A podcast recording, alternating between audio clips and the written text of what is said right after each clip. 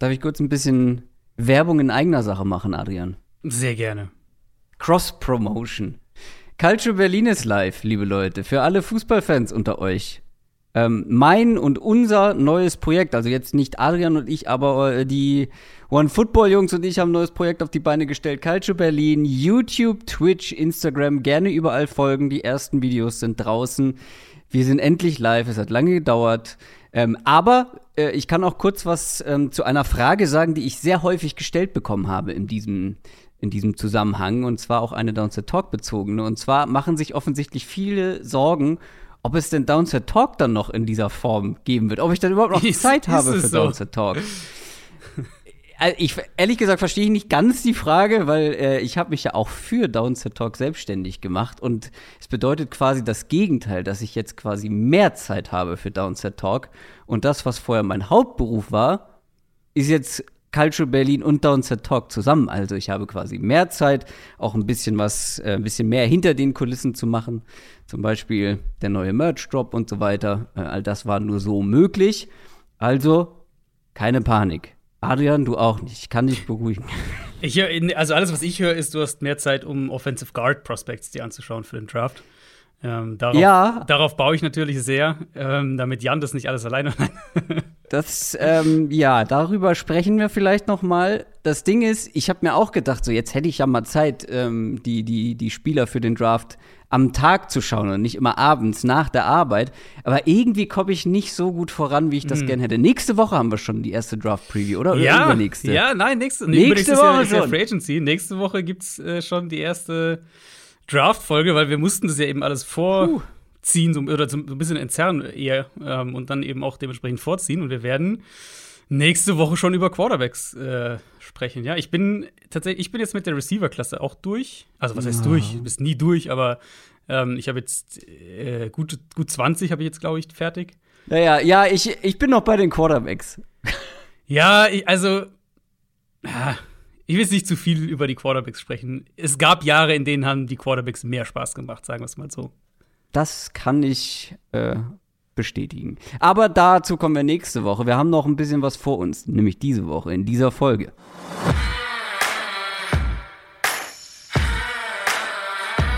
Down, Set, Talk. Der Football-Podcast mit Adrian Franke und Christoph Kröger.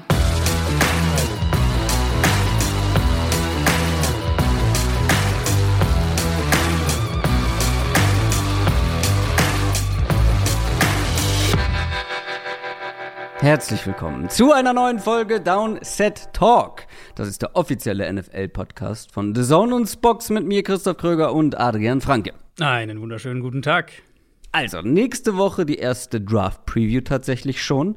Aber diese Woche kümmern wir uns noch um die Free Agency. Wir haben ja letzte Woche ein Top-Offense-Spieler der Free Agency oder ein Ranking über die Top-Offense-Spieler der Free Agency gemacht. Und was fehlt da? Natürlich ein Ranking für die Defense-Spieler. Auch heute gibt es wieder eine Konsens Top 15 inklusive Sleeper für euch. Aber vorher haben wir unter anderem natürlich noch eine schnelle Frage für euch. Quick Question. Und die geht, glaube ich, heute wirklich sehr schnell, kam über unseren exklusiven Discord-Channel für und von allen Supportern. Und zwar in diesem Fall von Kugelblitz iX eine Quick Question, die ich mir gerade bei PFF abgeguckt habe, aber sehr interessant finde. Ja, besser klauen als schlecht selber machen. Ähm, wer war euer allererster Lieblingsspieler in der NFL, Adrian? Wer war's denn? Wer, wer hat dich zum ersten Mal so richtig gepackt, wo du gesagt hast, Alter, der Sport ist richtig geil und dieser Spieler ist am geilsten? Ja, ich habe da ja schon ab und zu drüber gesprochen, dass halt die ersten Spiele, die ich gesehen habe, also die ich bewusst gesehen habe, waren ähm, damals die, die Cardinals, der Cardinals Playoff Run ähm, mit, mit Kurt Warner ähm, und ja, natürlich mit Larry Fitzgerald, der diese unfassbaren Playoffs damals gespielt hat. Und das war, das war der Spieler, bei dem ich hängen geblieben bin und letztlich auch so ein bisschen das Team, bei dem ich hängen geblieben bin. Also für mich war es Larry Fitzgerald. Ich glaube, ich habe auch schon häufiger mal drüber gesprochen. Bei mir war es Marshawn Lynch in diesen mhm. ganz starken Seahawks-Jahren. Das war so meine Zeit, wo ich so richtig zum Football gekommen bin. Vorher war es immer nur so nebensächlich und dann in der Zeit ähm, mit Russell Wilson, mit Marshawn Lynch, mit der Legion of Boom, also auch mhm. von denen. Marshawn Lynch hat mich irgendwie besonders gepackt und da ist dann auch meine Leidenschaft für Running Backs ja. entstanden ja. durch Marshawn Lynch, weil der halt einfach also ich weiß gar nicht, obwohl doch, ich würde so einen Typ Running Back immer noch ganz ganz geil finden, aber halt nicht mehr so geil wie früher, aber trotzdem wie der da teilweise durchgewalzt ist, dann ähm, hier Earthquake, ähm, mm. nee, wie, wie? Beastquake. Beastquake, natürlich, genau. Äh, Beast Mode mit Beastquake ähm, gegen die Saints, dieser mhm. Run, das war, das fand ich einfach nur wahnsinnig spektakulär und er ist einer der Gründe, einer der Hauptgründe, warum ich dann echt beim Football bei der NFL hängen geblieben bin. Ja, ja, stimmt. Ich, ich erinnere mich, dass es schon mal ähm, mhm. erzählt hattest. Und natürlich die Running Back Connection daher auch kommt. Ja. Äh, man muss sagen, hat uns nachhaltig geprägt. Also für mich, äh, für mich war es der Wide Receiver von den Cardinals, mhm. für dich war es der Running Back. Ähm, ja, Seahawks-Fan bin ich trotzdem nicht geworden. Das stimmt, ja. Das stimmt. Was aber, aber nicht an den Seahawks liegt. okay, das hast du jetzt gesagt. Ähm, na, mittlerweile sind wir, glaube ich, näher auch aneinander gerückt, was, äh, was Positionsbewertungen angeht. Und ich bin, ich bin schon hast sehr gespannt, wie du, wie du einige der, der Positionen im Draft dieses Jahr siehst, weil ich finde, also ohne jetzt schon zu weit vorauszugreifen, aber gerade Running Back finde ich dieses Jahr echt schwierig. Ist das in anderen Jahren anders bei dir? Ne, ich finde, in anderen Jahren ist es halt so, man hat vielleicht ein, zwei, drei Prospects, wo man relativ klar sagen kann, das sind so die, die ich ganz oben nehmen würde und das sind auch die, wo ich sage, ein Tag zwei Pick, ähm, damit bin ich schon in das finde ich schon in Ordnung da. Ja, dieses Jahr weiß ich das noch nicht so genau. Also ich bin natürlich da noch nicht richtig tief jetzt in der, in der Analyse drin. Aber so erster Eindruck ist, mh, hm, ja, also kein, in der Spitze, kein Saquon Barkley dabei. Nee, ja, nee, eher nicht. Ich bin gespannt. Das ist noch für mich in, in weiter Ferne. Das war unsere Quick Question und wie gewohnt kommen danach News aus der NFL. Ganz genau. Und wir fangen an mit den 49ers und noch 49ers Quarterback Jimmy Garoppolo. Der wird nämlich an der Schulter operiert. Ja, kam jetzt, äh, ihr werdet es gleich merken bei den News, es ist die Combine und Combine heißt immer, dass die ganzen ähm, GMs oder nicht alle, aber die meisten GMs und die meisten Head Coaches zum ersten Mal seit Saisonende dann sich wieder so richtig medial stellen und Fragen beantworten und dann kommen da natürlich auch äh, Themen auf, die jetzt seit einer Weile so ein bisschen, wo man sich gefragt hat, wie geht's da weiter. Und bei Garoppolo, es gab ja die Verletzung, wenn ihr euch erinnert, im, im Playoff-Spiel gegen Dallas. Mhm. Das war einmal die Daumengeschichte, das scheint nicht so schlimm zu sein, aber eben auch die rechte Schulter, also der Wurfarm. Um, ähm, und da war ja lange nicht ganz klar, wie ernst es ist, was da genau passiert ist, wie, wie gravierend das behandelt werden muss. Und um, ähm, ich glaube, John Lynch war es, der, der GM der 49ers, der dann gesprochen hat darüber, auch gesagt hat, so ja, also am Anfang war es ihnen eigentlich gar nicht so ganz klar, ob das operiert werden muss. Sie haben es erst versucht, konservativ zu behandeln. Und dann kam eben raus, okay, ja, er muss operiert werden. Berichten zufolge hatte sich da auch was gerissen in der Schulter. Und er wird wahrscheinlich, das sind so die, die Sachen, die eigentlich jetzt übereinstimmend mittlerweile berichtet werden, er wird wahrscheinlich danach vier Monate lang nicht werfen können. Also reden wir schon, mhm. wenn jetzt die, der mhm. Eingriff dann wahrscheinlich die kommenden Tage Erfolg reden wir schon von Ende Juni, Anfang Juli. Ähm, Schäfter berichtet, dass er trotzdem davon ausgeht, dass Garoppolo im März getradet werden wird, dass es auch einiges an, an Interesse gibt und so weiter. Aber also, das wird natürlich wird seinem Trade Value nicht helfen. Ich könnte mir auch vorstellen, dass es noch ein bisschen weiter, dass der Value noch ein bisschen weiter runtergeht. Rappaport war da auch ein bisschen deutlicher. Also dahingehend so, ja, die Situation ist jetzt eben kompliziert. Ähm, ich bin sehr gespannt. Meine Tendenz geht mehr Richtung so Drittrunden-Pick plus vielleicht ein Spieler oder Drittrunden-Pick plus vielleicht ein Fünftrunden-Pick oder sowas. Ich rechne auch weiter damit, dass er, dass er trotzdem getradet werden wird in den wahrscheinlich den kommenden zwei Wochen. Ähm, aber ich denke, Niners-Fans sollten jetzt erst recht wahrscheinlich ihre Erwartungen niedrig halten, was die Kompensation angeht für Garoppolo. Also so langsam kommen wir ja in den Preisbereich, wo du wahrscheinlich auch nicht mehr Nein sagen kannst. Als GM. Als, ja, ich meine, wenn du jetzt sagen wir, du bist Washington zum Beispiel und kriegst mhm. den vielleicht für einen Drittrunden-Pick und ja, ein bisschen was obendrauf. Vertrag dann natürlich auch ein Thema. Aber ja, ich denke, dann bist du an einem Punkt, wo der Value in Ordnung ist.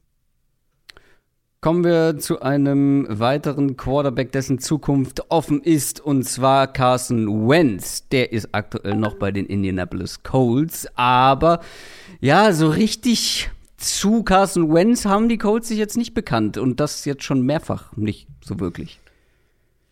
Ja, ähm, das bahnt sich mehr und mehr an, dass da nach einem Jahr schon wieder die Zeichen auf Abschied stehen könnten. Da hatte Jim Irsay, der Teambesitzer, hatte ja relativ direkt nach der Saison, nachdem sie dieses Spiel verloren hatten gegen Jacksonville, hat er ja eigentlich deutlich seine Enttäuschung sehr, sehr deutlich nach außen auch getragen. Ähm, dann gab es von Teamseite eher so ein bisschen vage Aussagen zu, zu Carson Wentz. Und dann rund um den Super Bowl gab es die Gerüchte, dass Carson Wentz entlassen werden könnte. Und jetzt eben im Rahmen der Combine wurde Chris Ballard, der GM, natürlich auch zu Carson Wentz gefragt. Und, und auch er hat, finde ich, nicht nur kein Bekenntnis zu Wentz abgegeben, sondern hat eigentlich relativ klar gesagt, dass sie die Situation noch evaluieren.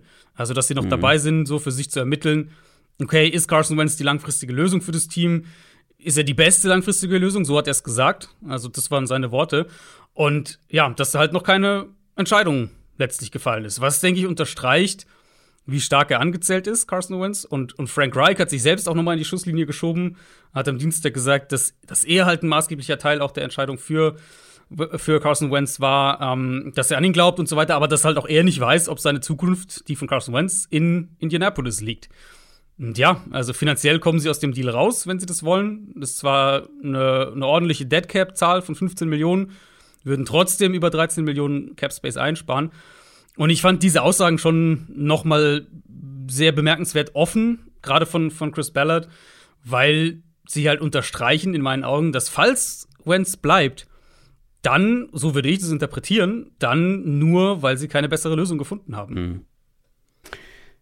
Und wir machen direkt weiter mit Quarterbacks und gehen zu den Tampa Bay Buccaneers, denn die sind ja auf der Suche nach einem neuen, nach einem Nachfolger von Tom Brady und Bruce Arians hat sich jetzt zu dem ganzen, zu der ganzen Quarterback-Thematik geäußert und auch zu Tom Brady. Ja, genau, auch zu Tom Brady. Ähm, das ist, ja, die, diese Gerüchte gingen ja jetzt eine Weile rum. Wir haben es hier jetzt im Podcast, glaube ich, nicht größer thematisiert, weil es sind natürlich auch relativ wilde Gerüchte. Aber sie gehen halt rum, ähm, dass Brady vielleicht vom, vom Karriereende wieder zurückkommen könnte, dass er dann vielleicht gerne für ein anderes Team noch spielen würde. Die Niners wurden da immer wieder mal genannt, so mhm. sein, sein Heimatteam und, und die ja auch schon zu früheren ähm, Gelegenheiten ein Kandidat waren auf Brady. Ähm, da wurde Arians jetzt auch im Rahmen der Combine gefragt, ob, es da vielleicht eine Option gäbe, dann Brady kommt zurück und sie traden ihn dann einigermaßen günstig, so wie wir das in, in anderen Fällen auch gesehen haben. Äh, bei Gronk ja zum Beispiel, der ja zurückgetreten war mit den Patriots und dann für einen, einen späten Pick dann, als er wieder zurückkam nach Tampa Bay, getradet wurde und Arians hat gesagt, so, nee, das würden sie nicht machen. Ähm, hat dann noch im, im, nächsten, in, im nächsten Satz hat er gesagt, ja, vielleicht für fünf First Rounder würden sie es dann vielleicht machen. Ähm, mhm. Ja, also äh, relativ Schnapper. klare Absage in der Hinsicht, äh, weil die Rechte natürlich noch bei den Buccaneers liegen. Und ja. dann hat er eben auch über das ganze Thema Quarterback-Trade-Optionen. Ganz, ganz kurz noch ja. zu Tom Brady. Also, das ist doch, das ist doch auch wieder eine dieser typischen Off-Season Wahrscheinlich äh, Stories. Schon, ja. die, also das ist doch sowas von unrealistisch. Hm. Ich meine, man kann nicht ausschließen, angesichts, wenn man schaut, auf welchem Level Brady noch gespielt hat in der Saison, dass es vielleicht Juli wird und Brady na. So, ne? Es ist, es, es, wenn es dann so nächstes Jahr oder so, weißt du, wenn er ein Jahr zuguckt und genau, merkt, vielleicht, oh, vielleicht in der Richtung. Finger. Genau. Ich kann noch nicht aufhören, ich bin noch heiß, so dann, okay, aber doch nicht direkt in der gleichen Offseason, Karriereende mhm. und wieder sagen, ach nee, ich bin doch wieder am Start. Mhm, ja, nicht. ja. Ähm, nee, ich, ich denke es auch nicht. Genau, und dann das Thema Quarterback. Ähm, Karussell, das mhm. hat Arians dann auch angesprochen, weil natürlich Tampa Bay dann auch ein Kandidat ist, um für einen vielleicht zu traden, einen, einen Free Agent zu holen. Ähm, und das klang bei ihm sehr, zurückhaltend, muss man sagen. Also nicht auf die Buccaneers bezogen, sondern auf den Markt bezogen. Weil er meinte so, ja, also Starter bei anderen Teams, die sind nicht mal ebenso verfügbar. Da gibt es vielleicht ein oder zwei, die zu haben sein könnten, bei denen er Super Bowl-Potenzial sieht. Um, ähm, und das letztlich halt von diesem Karussell, über das wir ja dann auch immer viel sprechen, über das generell alle immer viel sprechen, weil es natürlich dann so das Thema wäre. Um, mhm. dass letztlich nicht viele davon wirklich zu haben sein werden. Das deckt sich auch mit dem, was, was Brian Gudekunst, der GM ähm, von den Packers am Dienstag gesagt hat, nämlich, dass es eigentlich bei, was so ein Rogers-Trade angeht, bisher noch gar nichts passiert ist. Also auch keine, keine konkreten Anfragen oder sowas in der Richtung. Einfach weil alle im Moment noch so ein bisschen abwarten, dass dieser erste Dominostein fällt. Und im Endeffekt kann ich mir sehr gut vorstellen, dass der Markt deutlich weniger spektakulär sein wird, als das so vor ein paar Wochen noch den Anschein hatte. Also, dass Rogers bleibt, dass Wilson bleibt, dass Garoppolo für relativ wenig getradet wird, nicht irgendwie den First Rounder, den da manche gerne gesehen hätten, sondern deutlich weniger. Und dass im Endeffekt dann vielleicht wirklich nur von den, von den Top-Kalibern ähm, Deshaun Watson getradet wird. Und der halt auch in erster Linie dann, weil er zu teuer wird für die Texans, um ihn noch mal ein Jahr auf der Tribüne sitzen zu haben. Ja, also alles wie immer, ne? Wir erwarten das große Ja. Stühlerücken in Ja. Sachen Quarterbacks und dann am Ende passiert relativ wenig. Ähm, wird man auf jeden Fall nicht ausschließen können. Eine Sache noch zu den Bugs. Ali Mapet hat ähm, sein Karriereende verkündet. Ja, überraschend. War, hatte man nicht auf dem Schirm. Hatte jetzt auch so die, die Tampa Bay Beat Writer hat das überrascht. Ähm, 28 Jahre alt. Hat allerdings über 30 Millionen Dollar verdient in seinen sieben Jahren in der NFL. War ja ein ehemaliges Small School Prospect, weil wir jetzt auch gerade wieder in dem, in dem Zeitraum sind, hat er eben beim Senior Bowl total überzeugt, hat, hat den, den Pre-Draft-Prozess, hat da unheimlich viel, äh, viel, viel Boden gut gemacht und ist geklettert. Und ja, wie gesagt, über 30 Millionen verdient, hat seinen Ring jetzt und es klang relativ klar durch. Er hat die Entscheidung für sich getroffen, so er ist gesund, er hat finanziell ausgesorgt, er will jetzt andere Sachen in seinem Leben äh, priorisieren. Gut für ihn natürlich auf jeden Fall. Ähm, für die Bucks werden die Fragezeichen halt noch mal größer, weil wir haben ja schon ein bisschen über Free Agents auch gesprochen. Ryan Jensen wird Free Agent, der Center, Alex Kappa, der andere Guard, wird auch Free Agent. Also da könnte eventuell eine komplett neue Interior Offensive Line mit einem neuen Quarterback dann nächste Saison auf dem Feld stehen.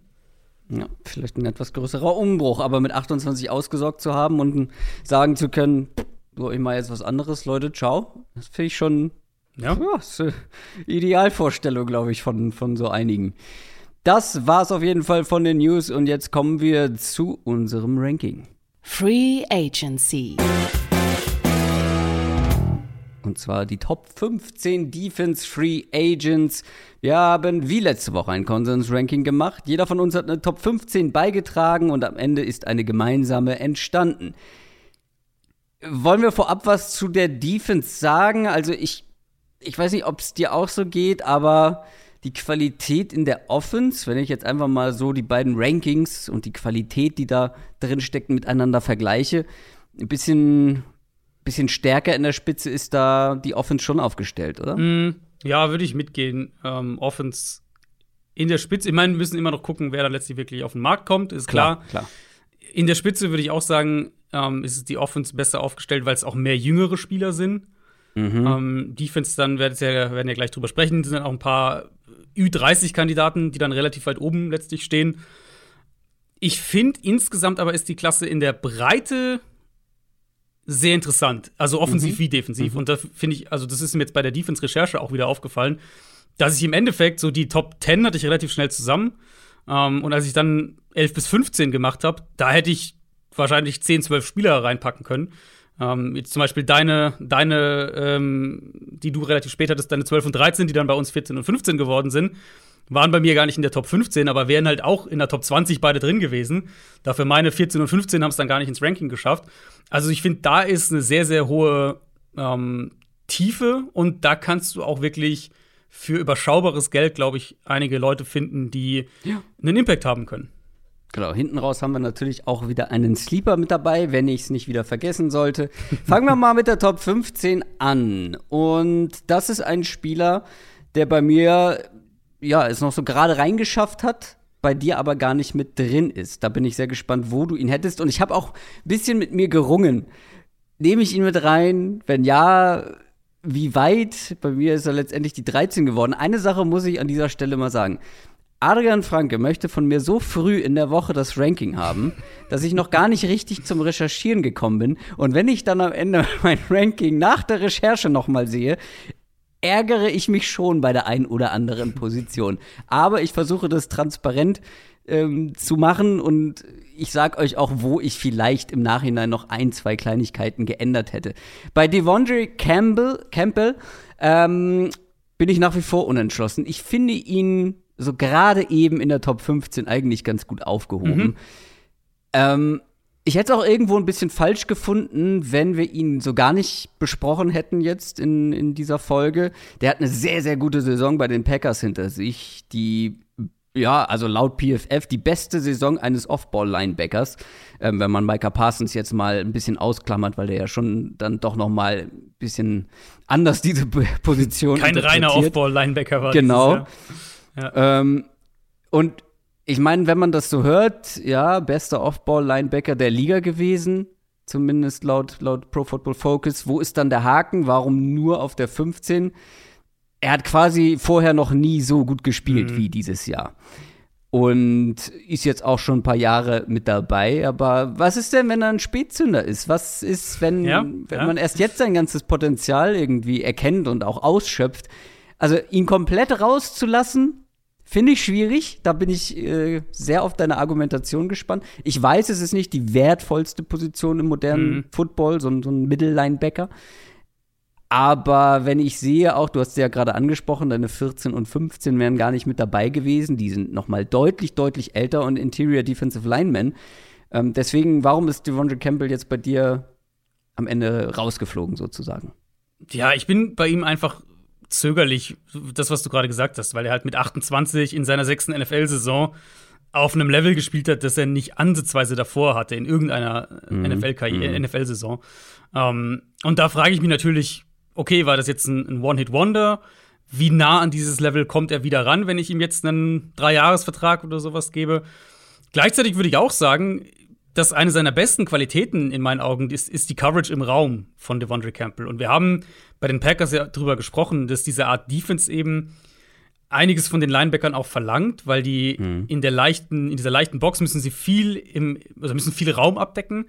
Ähm, und das kann er halt ganz gut. Und, und er ist auch ein guter Tackler. Also er hat eine gute Range, ist ein guter Tackler. Das heißt, er passt halt schon ganz gut in diese Art Defense rein. Deswegen macht's, also in meinen Augen sind die Packers auch mit Abstand das sinnvollste Team für ihn, dass er einfach da bleibt. Haben jetzt natürlich nicht viel Cap Space, mal schauen, wie sie das angehen. Auf der anderen Seite weiß ich auch nicht, wie teuer Devondre Campbell dann wirklich wird. Bei mir wäre wahrscheinlich 16, 17, 18 gewesen, sowas. Also wenn wir eine Top 20 gemacht hätten, wäre er auf jeden Fall äh, mit, mit drin gewesen. Ich bin eben etwas vorsichtig mit dieser, mit dieser merkwürdigen Breakout-Saison im sechsten NFL-Jahr und dann eben, wie du gesagt hast, als, als Linebacker ähm, oder, oder Off-Ball-Linebacker als Position habe ich halt nicht so hoch wie Edge, wie Corner, wie Safety. Ähm, aber ich finde ihn an 15 im Consensus-Ranking, finde ich ihn eigentlich sehr, sehr gut aufgehoben. Die Frage ist natürlich, was halten Teams von ihm? Also, die Ja. Packers waren lange auf der Suche nach so einem Linebacker wie Devondre Campbell. Halten sie ihn? Und das Problem bei den Packers ist ja so ein bisschen, sie haben ja einige wichtige Free Agents, allen voran natürlich Devonte Adams. Sie haben aber jetzt aktuell nicht wahnsinnig viel Cap Space zur Verfügung. Letztes Jahr war er sehr günstig. So günstig wirst du ihn nicht noch mal bekommen Nee. nach der Saison. Äh, können sie ihn überhaupt halten, wenn sie ihn halten wollen? Oder glaubst du, da gibt es andere Teams, die auf jeden Fall mehr bieten? Ist eine spannende Frage, weil ich meine, wenn wir über diese Art Defense sprechen, da sind die Packers ja nicht das einzige Team, das so spielt, sondern es gibt mittlerweile echt mehr, also viele Teams, die diese Art Defense spielen. Das war ja im Prinzip eines der Themen ähm, in dieser Saison, diese ganzen Teams, die mit zwei tiefen Safeties spielen und viel mit einer leichten Box und wie sie dann den Raum, der natürlich entsteht, wenn du konstant nur sechs Leute in der Box hast, wie sie den Raum eben trotzdem abdecken. Und da war Campbell halt ein, ein super wichtiger Spieler für die Packers. Insofern könnte ich mir schon vorstellen, dass andere Teams ihn sehen und sagen, vom Markt her, der Preis geht doch ein bisschen hoch. Mm, Mein Tipp ist aber ehrlicherweise, dass die Packers den nicht günstig, aber jetzt auch nicht für einen, also dass der, der wird keinen Mega-Vertrag bekommen. Ähm, dass die Packers den dann doch irgendwie halten können. Und letztlich Green Bay ist ja, steht ja alles in der Frage, äh, was macht Aaron Rodgers und, und letztlich davon werden auch solche Entscheidungen dann irgendwo abhängen. Ich würde direkt auch zu unserer Top 14 kommen, außer du hast jetzt Mhm. noch was zu Devondre Campbell. Das ist auch einer, den ich in meinem Ranking in den Top 15 mit dabei hatte, du nicht. Er hat es dann reingeschafft und zwar einer, der auf den ersten Blick bei mir vor allem wegen Positional Value dabei ist. Und ähm, er ist vor allem auch nur dabei, weil ich ihn sogar auf Platz 12 hatte, bin ich auch ganz ehrlich. Aber ich finde auch auf dem, auf den zweiten Blick hat er es verdient, auch wenn man sportlich drauf guckt. Die Rede ist von Emmanuel Ogba. Edge-Verteidiger, die letzten zwei Jahre bei den Dolphins gewesen, kam mit Talent in die Liga, waren früher ähm, Second-Round-Pick von den Browns damals. Nach drei Jahren haben die ihn dann schon wieder abgegeben, nach auch wirklich durchschnittlichen Leistungen, muss man auch dazu sagen. Auch bei den Chiefs dann äh, war es nicht gerade auffällig, was er gemacht hat. Aber jetzt zwei Jahre in Miami, echt solide gespielt. Hat jetzt seine wahrscheinlich beste Saison der Karriere hinter sich. Und ähm, ja, ist jetzt einfach, finde ich, ein überdurchschnittlicher Defensive End, der bei einigen Teams, glaube ich, eine Nummer zwei sein könnte. Und so ein Nummer zwei Defensive End hat schon eine gewisse Berechtigung für eine Top 15, oder nicht? Ja, auf jeden Fall. Und, und eher, also Ogba und Campbell sind halt die beiden, auch die ich jetzt, die ich gerade im, im äh, angesprochen, indirekt angesprochen hatte. Das ist für mich in der Klasse einfach eine super Tiefe dann in dem Bereich gibt. Also wenn wir mal so hinter die ersten beiden Tiers vielleicht gucken, was mhm. Defense Free Agents angeht, dass es da echt Qualität gibt. Und deswegen, das ist das, was ich gerade gemeint hatte, wenn ich, ähm, als ich dann so auf 11 bis 15 die, die Plätze gefüllt habe, da bin ich auch mehrmals hin und her gegangen, habe Leute wieder reingenommen. Campbell hatte ich zum Beispiel auch mal ursprünglich mit drin, habe ihn dann doch wieder raus, weil ich da einfach so viele Spieler gesehen habe, die ich zwischen 11 und 15 packen würde. Ähm, also da gibt es wirklich einiges an Tiefe. Ogba ist ein rundum solider Edge, würde ich sagen. Er ist, finde ich, auch darauf limitiert, eine Nummer 2 zu sein in Miami hat er sehr davon profitiert, dass er in, in, in, in einer aggressiven Defense eben ähm, schematisch viele 1 gegen 1 Matchups auch bekommen hat. Ich sehe bei ihm so ein bisschen die Gefahr oder das Potenzial, dass er, dass er auf dem Markt überbezahlt werden wird, weil die Stats natürlich sehr gut aussehen.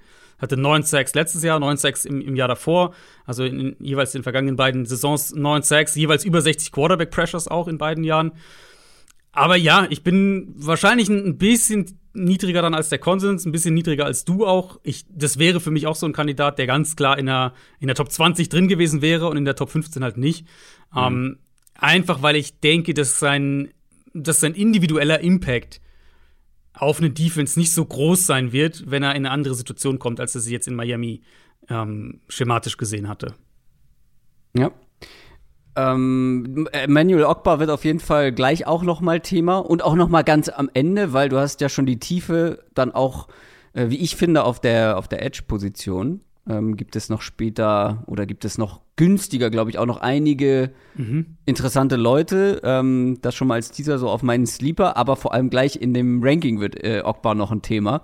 Aber was glaubst du, ähm, Miami, die haben eigentlich genug Cap Space, um ihn halten zu können. Es gäbe sicherlich auch andere Teams, die eine solide Nummer zwei gebrauchen könnten. Wenn ich da so an Teams denke, wie die Falcons, die Lions und so weiter. Aber äh, was glaubst du, wie wahrscheinlich ist es, dass er überhaupt auf den Markt kommt? Ja, es ist die spannende Frage, wenn ein neuer Coaching-Staff äh, mhm, zu einem Team klar. kommt. Es kann es immer sein, dass auch äh, dass Leute auf einmal auf den Markt kommen, die vielleicht unter dem alten, äh, unter dem ja, alten ja. Coaching-Staff nicht auf den Markt gekommen wären. Ich könnte es mir schon vorstellen, wenn, ja, schematisch kann ich noch nicht so ganz, noch nicht so ganz abschätzen, was die äh, Dolphins defensiv machen wollen. Mhm. Aber ich könnte es mir schon vorstellen, dass die ihr Geld eher woanders investieren wollen in dieser Offseason. Naja. Und dann wird er ja auf jeden Fall interessant halt für Teams. Also mal gucken, also gerade bei Teams, die irgendwie dringend auf der Suche nach, nach einem besseren Pass-Rush sind und gleichzeitig viel Cap-Space haben, könnten ihn natürlich dann auch überbezahlen. Deswegen genau. ähm, glaube ich auch, dass er so ein bisschen, bisschen, zu viel Geld genau. bekommen könnte. Genau, also er ist halt so ein Kandidat, er ist immer, das ist immer ein bisschen Rätselraten auch und ein bisschen orientieren an, na, was kriegen andere Spieler und, und Cap ja. wird wieder steigen und so weiter.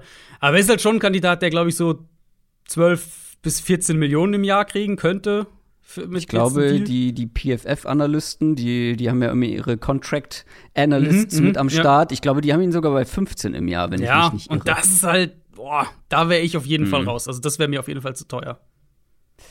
Dann bin ich gespannt, was du bei unserem nächsten Edge-Verteidiger sagst. Bis der kommt, gibt es aber noch einen Safety dazwischen. Auf unserem Platz 13, da sind wir uns relativ einig. Ich habe ihn auf 14, du auf 13. Und letztes Jahr war er wenn ich mich richtig erinnere, auch schon mit dabei. Ne? Ja, müsste mhm. er. War schon Free Agent und ja. da war deutlich höher in unserem Ranking, hat dann den ja. Franchise-Tag von den Jets bekommen. Sich dann leider mit Season Achillessehnenriss zugezogen und das ist halt wirklich auch gerade für so eine dynamische Position wie Safety äußerst, äußerst ungünstig. Bei Marcus May muss man, glaube ich, erstmal gucken, wie er von dieser Verletzung zurückkommt. Er hat das Potenzial, einer der Top-Safeties der Liga zu sein, aber ich glaube, deswegen sind wir beide etwas verhalten bei ihm, mhm. bevor er nicht wieder bei 100% sein kann. Kann natürlich dann aber auch durch so eine Verletzung ja, richtiges, richtiges Schnäppchen auch vielleicht werden für das ein oder andere Team, aber der wird auch noch mal noch länger ausfallen wahrscheinlich mit dieser Verletzung. Ja, ist jetzt halt schon ein Kandidat für einen Einjahresvertrag, mhm. schätze ich. Mhm. Ist schon auch ein bisschen, also bisschen auf der älteren Seite, wenn man bedenkt, dass er eigentlich noch gar nicht ähm, so mega lange in der Liga ist, aber halt 28. Ja.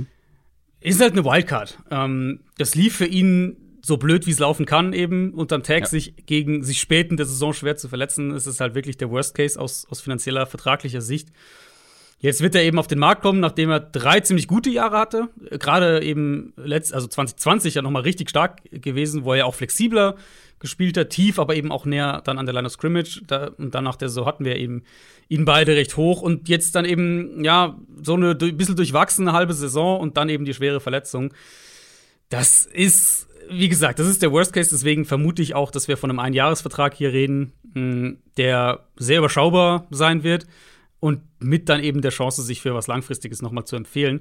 Und da wird es genug, genug Interessenten, denke ich, geben. Also Marcus May für mich immer noch seine beste Rolle ist immer noch die als, äh, als, ein, als ein tiefer Single High Safety. Er kann mehr, ähm, aber ich glaube, das ist seine beste, also seine Paraderolle. Und da musst du nur, also Dallas zum Beispiel. Dallas wäre das prototypische Beispiel.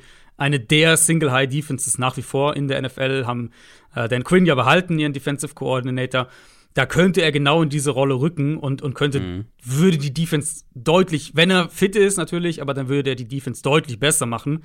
Ähm, Coles wären auch so ein Beispiel, die haben ja Gus Bradley geholt als neuen Defensive Coordinator, der auch nach wie vor sehr viel aus Single-High-Strukturen spielt. Die brauchen auch so einen, also so eine Art Safety haben die nicht. Ähm, die wären auch ein logischer Kandidat dafür.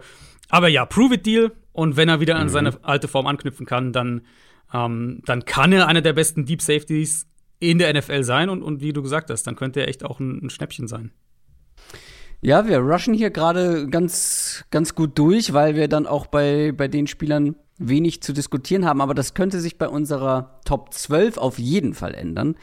Denn da bin ich sehr gespannt. Da habe ich kritische Nachfragen, Adrian. Und zwar ähm, reden wir von Harold Landry.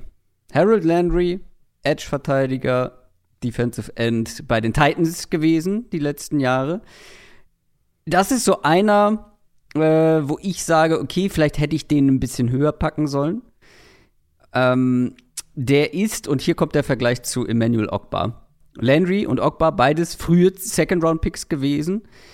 Harold Landry, mega zuverlässiger Spieler, kaum jemand hat auf seiner Position mehr Snaps in den letzten Jahren gespielt als er. er muss quasi nie aussetzen. Auch er ein überdurchschnittlicher Edge-Verteidiger. Und was die Zahlen angeht, die Total Stats, Pressures, Sacks und so weiter, auch besser als Emmanuel Ogba. Ich kann auch verstehen, wenn man Harold Landry über Ogba hat in einem Ranking. Gerade mit Blick aufs Alter. Harold Landry 25, Ogba 28. Mhm. Landry jetzt ja auch schon über mehrere Jahre konstant auf einem, auf einem guten Niveau gespielt. Ogba dann erst die letzten zwei Jahre. Ich glaube schon, dass ich sie noch etwas enger hätte ranken müssen. Aber du hast ja Ogba gar nicht mit dabei und Harold Landry sogar auf Platz 11, also ein mhm. gutes Stück weiter oben. Wieso, wieso Landry so weit oben und Ogba nicht in den Top 15? Sind die beiden wirklich so weit auseinander bei dir? Also Alter, finde ich, spielt bei Free Agency noch mal eine klare Rolle. Beim Draft reden wir ja eigentlich kaum drüber. Es sei denn, es sind wirklich Extremsituationen. Also, ich, ein Spieler ist ein 24-jähriger Rookie oder sowas. Dann muss man natürlich das kurz ansprechen. Ähm, aber normal, also wir, du und ich jetzt im Sinne, in dem Sinne reden ja über, über Draft-Alter relativ selten. In äh, in, in, in den USA ist es manchmal noch häufiger ein Thema. Ich finde ja, halt alle grob gleich alt. So genau, deswegen. ja, genau. Wie gesagt, halt, die Extreme können dann mal was sein, aber. Ähm, aber gleich kommt übrigens einer, die nächste Platzierung mhm. ist einer, der sehr, sehr ähm, alt gedraftet wurde. Der, wenn stimmt, ich mich ja. nicht irre. Stimmt. Der ist nämlich jetzt schon sehr alt und ist jetzt gerade erst fünf Jahre in der NFL. Also sehr alt ist übertrieben, aber verhältnismäßig. immer, immer noch jünger als wir, ja. ja. ähm, nein, und ich finde, bei Free Agents ist halt Alter auf jeden Fall wichtig. Und da, also 25 und 28 ist halt ein Vertragscircle mhm. im Prinzip. Also, ne, der kriegt drei Jahre oder vier Jahre Harold Landry. Ähm, und dann kommt er wieder auf den Markt und ist so alt wie Ogba jetzt. Das mhm. finde ich ist halt schon ein Punkt. Dann die Konstanz hast du angesprochen, der ist seit vier Jahren in der NFL, hat fast 4000 Snaps gespielt. Ähm, die Argumente für Harold Landry liegen für mich dann in drei, in, in drei Punkten im Prinzip. Er hat eine gewisse Flexibilität, also du kannst ihn in Coverage auch zurückfallen lassen, er hat die Athletik, ähm, um das zu machen, um auch bei, bei Stunts beispielsweise zum Quarterback zu kommen, nach innen zu ziehen. Beides haben die Titans auch viel genutzt, weil die ja auch viel mit, mit Pass-Rush-Designs, mit Creepern, mit solchen Sachen arbeiten. Der zweite Punkt ist eben die Konstanz. Also im ersten Jahr in der NFL, wie gesagt, Rotationsspieler gewesen und dann jetzt mhm. drei Jahre immer über 1000 Snaps gespielt. Und dann ist Alter der dritte Punkt. Das sind für mich die drei Punkte, die für Landry mhm. sprechen. Und, und das ist dann ein Balanceakt, den man sich bei ihm bewusst machen muss, dass man eben äh, vermutlich relativ viel Geld ausgeben muss, um unter dem Strich einen konstanten, ja, flexibel irgendwo auch, ja, athletischen, aber eben Nummer zwei Pass Rusher letztlich zu holen. So, so würde ich es zusammenfassen. Und, und da ist, liegt nicht viel zwischen ihm und Ogba, mhm. aber halt Alter ist für mich dann halt schon auch ein Tiebreaker irgendwo. Ja, das hat dann bei mir eine etwas kleinere Rolle gespielt, aber du hast schon recht, drei Jahre ist nicht zu unterschätzen. Ähm, ich weiß halt nicht, wo das Ceiling bei, bei Landry ist, so, ne? Also, mhm. ob der jemals mehr sein wird als das, was er jetzt die letzten Jahre war. Ja, Und wahrscheinlich Ich finde, man müsste sie dann nicht. etwas enger zusammen haben, wenn wir von beiden von, von ja, etwas überdurchschnittlichen Nummer zwei Defensive Ends sprechen. Und gerade bei Ogba, also ich habe ja eben die Total Stats irgendwie erwähnt, aber Ogba hat halt auch einfach 300 Snaps weniger gespielt, über 300 Snaps ähm, weniger gespielt letztes Jahr zum Beispiel als Ogba und hat nicht viel schlechtere Zahlen. Also die mhm. Effizienz ist halt bei Ogba, finde ich, ja. auch noch da und liegt nicht weit hinter Landry. Ja, letztlich finde ich, sind die beide Paradebeispiele für eben Spieler, die wahrscheinlich in der Free Agency überbezahlt werden. Und wo man eben als Team dann wirklich sich, glaube ich, eine eine harte Grenze auch setzen muss, weil man Gefahr läuft für einen mhm. Mid-Level-Spieler High-End Geld zu bezahlen. Ich meine, die Titans, die, die werden wahrscheinlich, werden ihn ja wahrscheinlich nicht halten können, weil sie einen Bud Dupree letztes Jahr geholt haben. Und der halt, ich meine, da haben wir letztes Jahr viel drüber gesprochen, der halt sehr teuer war für einen Mid-Level-Pass-Rusher. Um, ähm, und jetzt kommt in Tennessee, kommt ja ähm, Jeffrey Simmons noch bald, also der Vertrag wird auch bald fällig.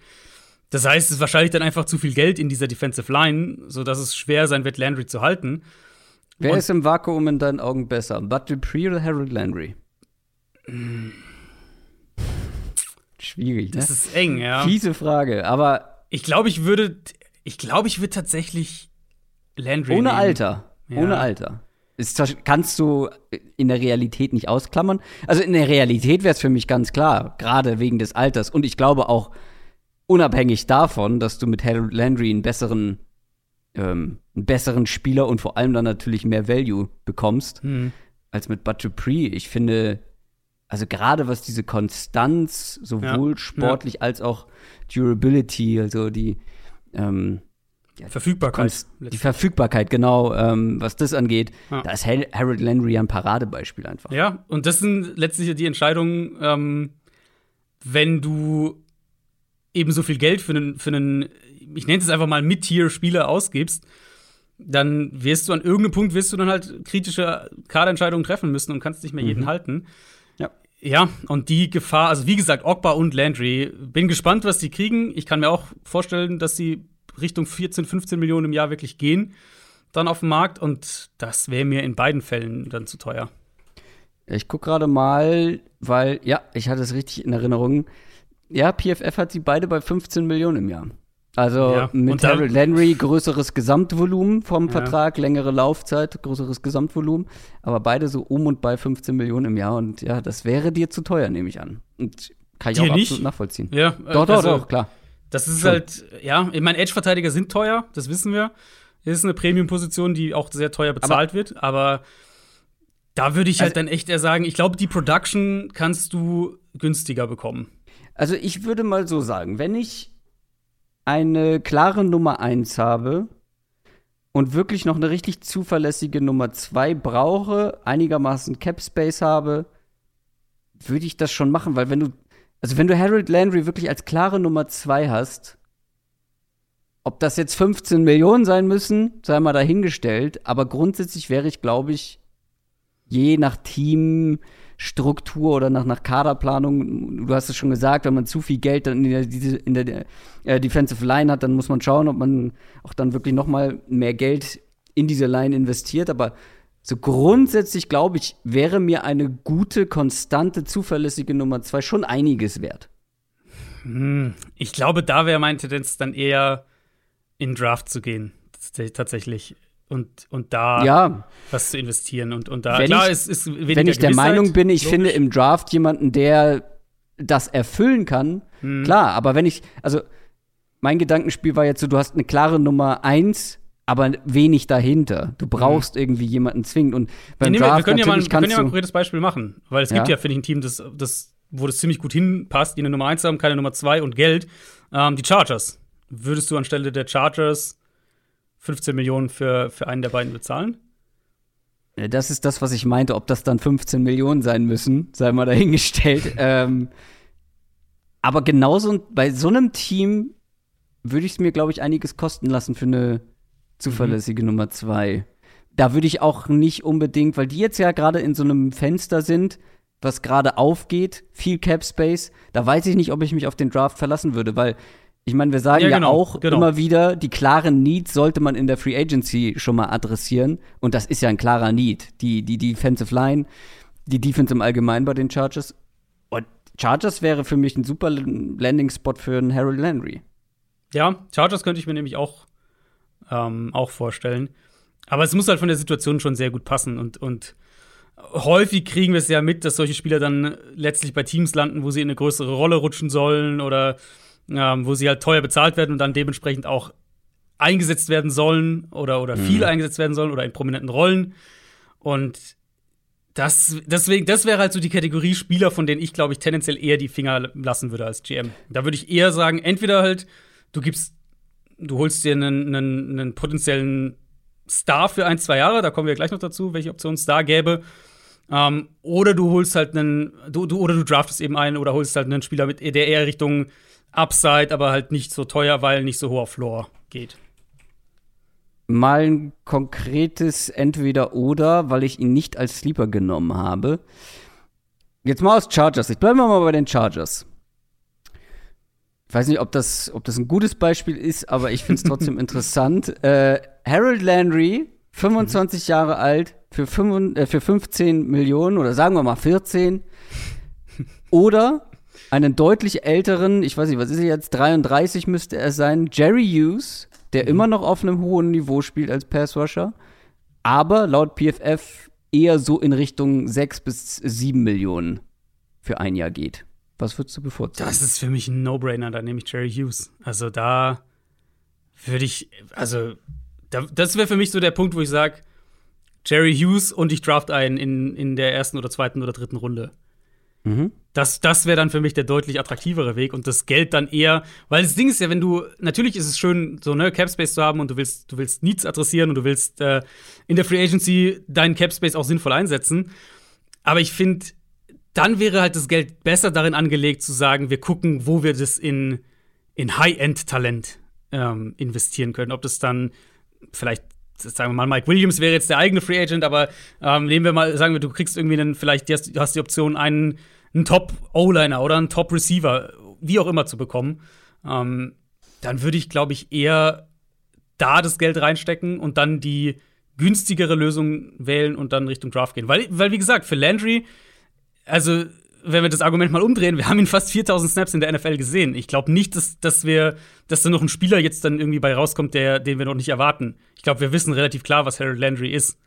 Ähm, als NFL-Spieler. Was dann wiederum eher für Emmanuel Ogba sprechen würde, weil der hat nicht ansatzweise so viele Snaps in der NFL gespielt. Ja, gut, aber der hat nur in einer Situation funktioniert bisher. Ähm, deswegen, ja, da komme ich immer wieder drauf zurück. Da würde ich dann keinen keine 15 Millionen ausgeben oder 14 Millionen im Jahr ausgeben, sondern eher ähm, entweder halt wirklich sagen, wie gesagt, ich hole den Von Miller für zwei Jahre oder den Chandler Jones für zwei Jahre. Oder halt die, die beiden werden aber auch nicht so besonders günstig. Nee, genau, Deswegen, deswegen meine ich aber- Hughes genommen. Das, genau, deswegen meine ich aber, das wäre ja dann der Superstar, den du dir einkaufst, halt für ein, zwei Ja. Jahre. Ähm, oder eben den günstigen Veteran und einen draften, als halt den Mid-Level, aber teuren Veteran. Aber sehr jungen Spieler, mit dem du einen längerfristigen Vertrag machen kannst, der dann vielleicht eine Säule in deinem Team werden kann. Ich glaube, dass da tatsächlich einige Hörerinnen und Hörer anderer Meinung wären und deswegen finde ich es ein ganz gutes Beispiel. Ich glaube, ich wäre auch eher bei dir. Ich glaube, ich wäre auch eher bei Jerry Hughes. Aber nicht ganz so klar. Also ich, da wird es bei mir wirklich bei Harry Landry auf die, auf die Bezahlung ankommen, auf den, den finanziellen. Rahmen. Ja, genau. Ob, also da würde ich versuchen zu falschen auf jeden Fall. Aber ich glaube, grundsätzlich wäre ich dann auch tendenziell eher bei dir, gerade wenn ich diese klare Nummer eins jetzt im Fall der Chargers ja auch habe. Weiter mit der Nummer 11. Ja, ge geht ja direkt thematisch, äh, knüpft ja direkt Ja. dran an.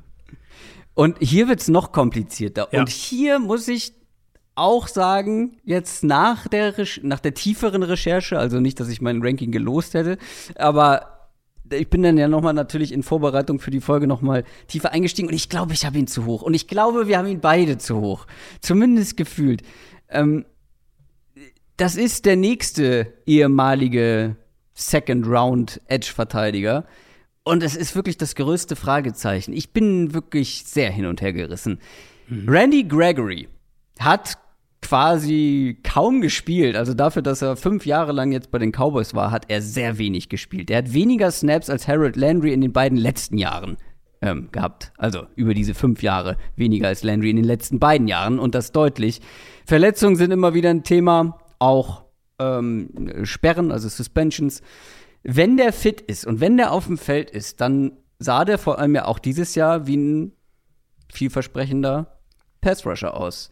Aber das ist der, den ich eben meinte mit, ja, der ist jetzt quasi nur fünf Jahre in der NFL, ist aber anders Fünf, als du meinst fünf Jahre bei den Cowboys, der ist sieben Jahre in der NFL. sieben Jahre. Hä, wieso habe ich denn fünf gezählt? Der hat zwei, zwei Jahre halt komplett äh, nicht gespielt, wegen Suspendierung. Ach, Entschuldigung. Der- ich habe mich nämlich gewundert. Der ist 29 und ja, vergesst, was ich gesagt habe, aber Also fünf Jahre aktiv quasi war er, war er in der Saison dabei. 2017 und 2019 hat er ähm, wegen ja, Verstößen gegen die Substance Abuse Policy hat er äh, nicht gespielt.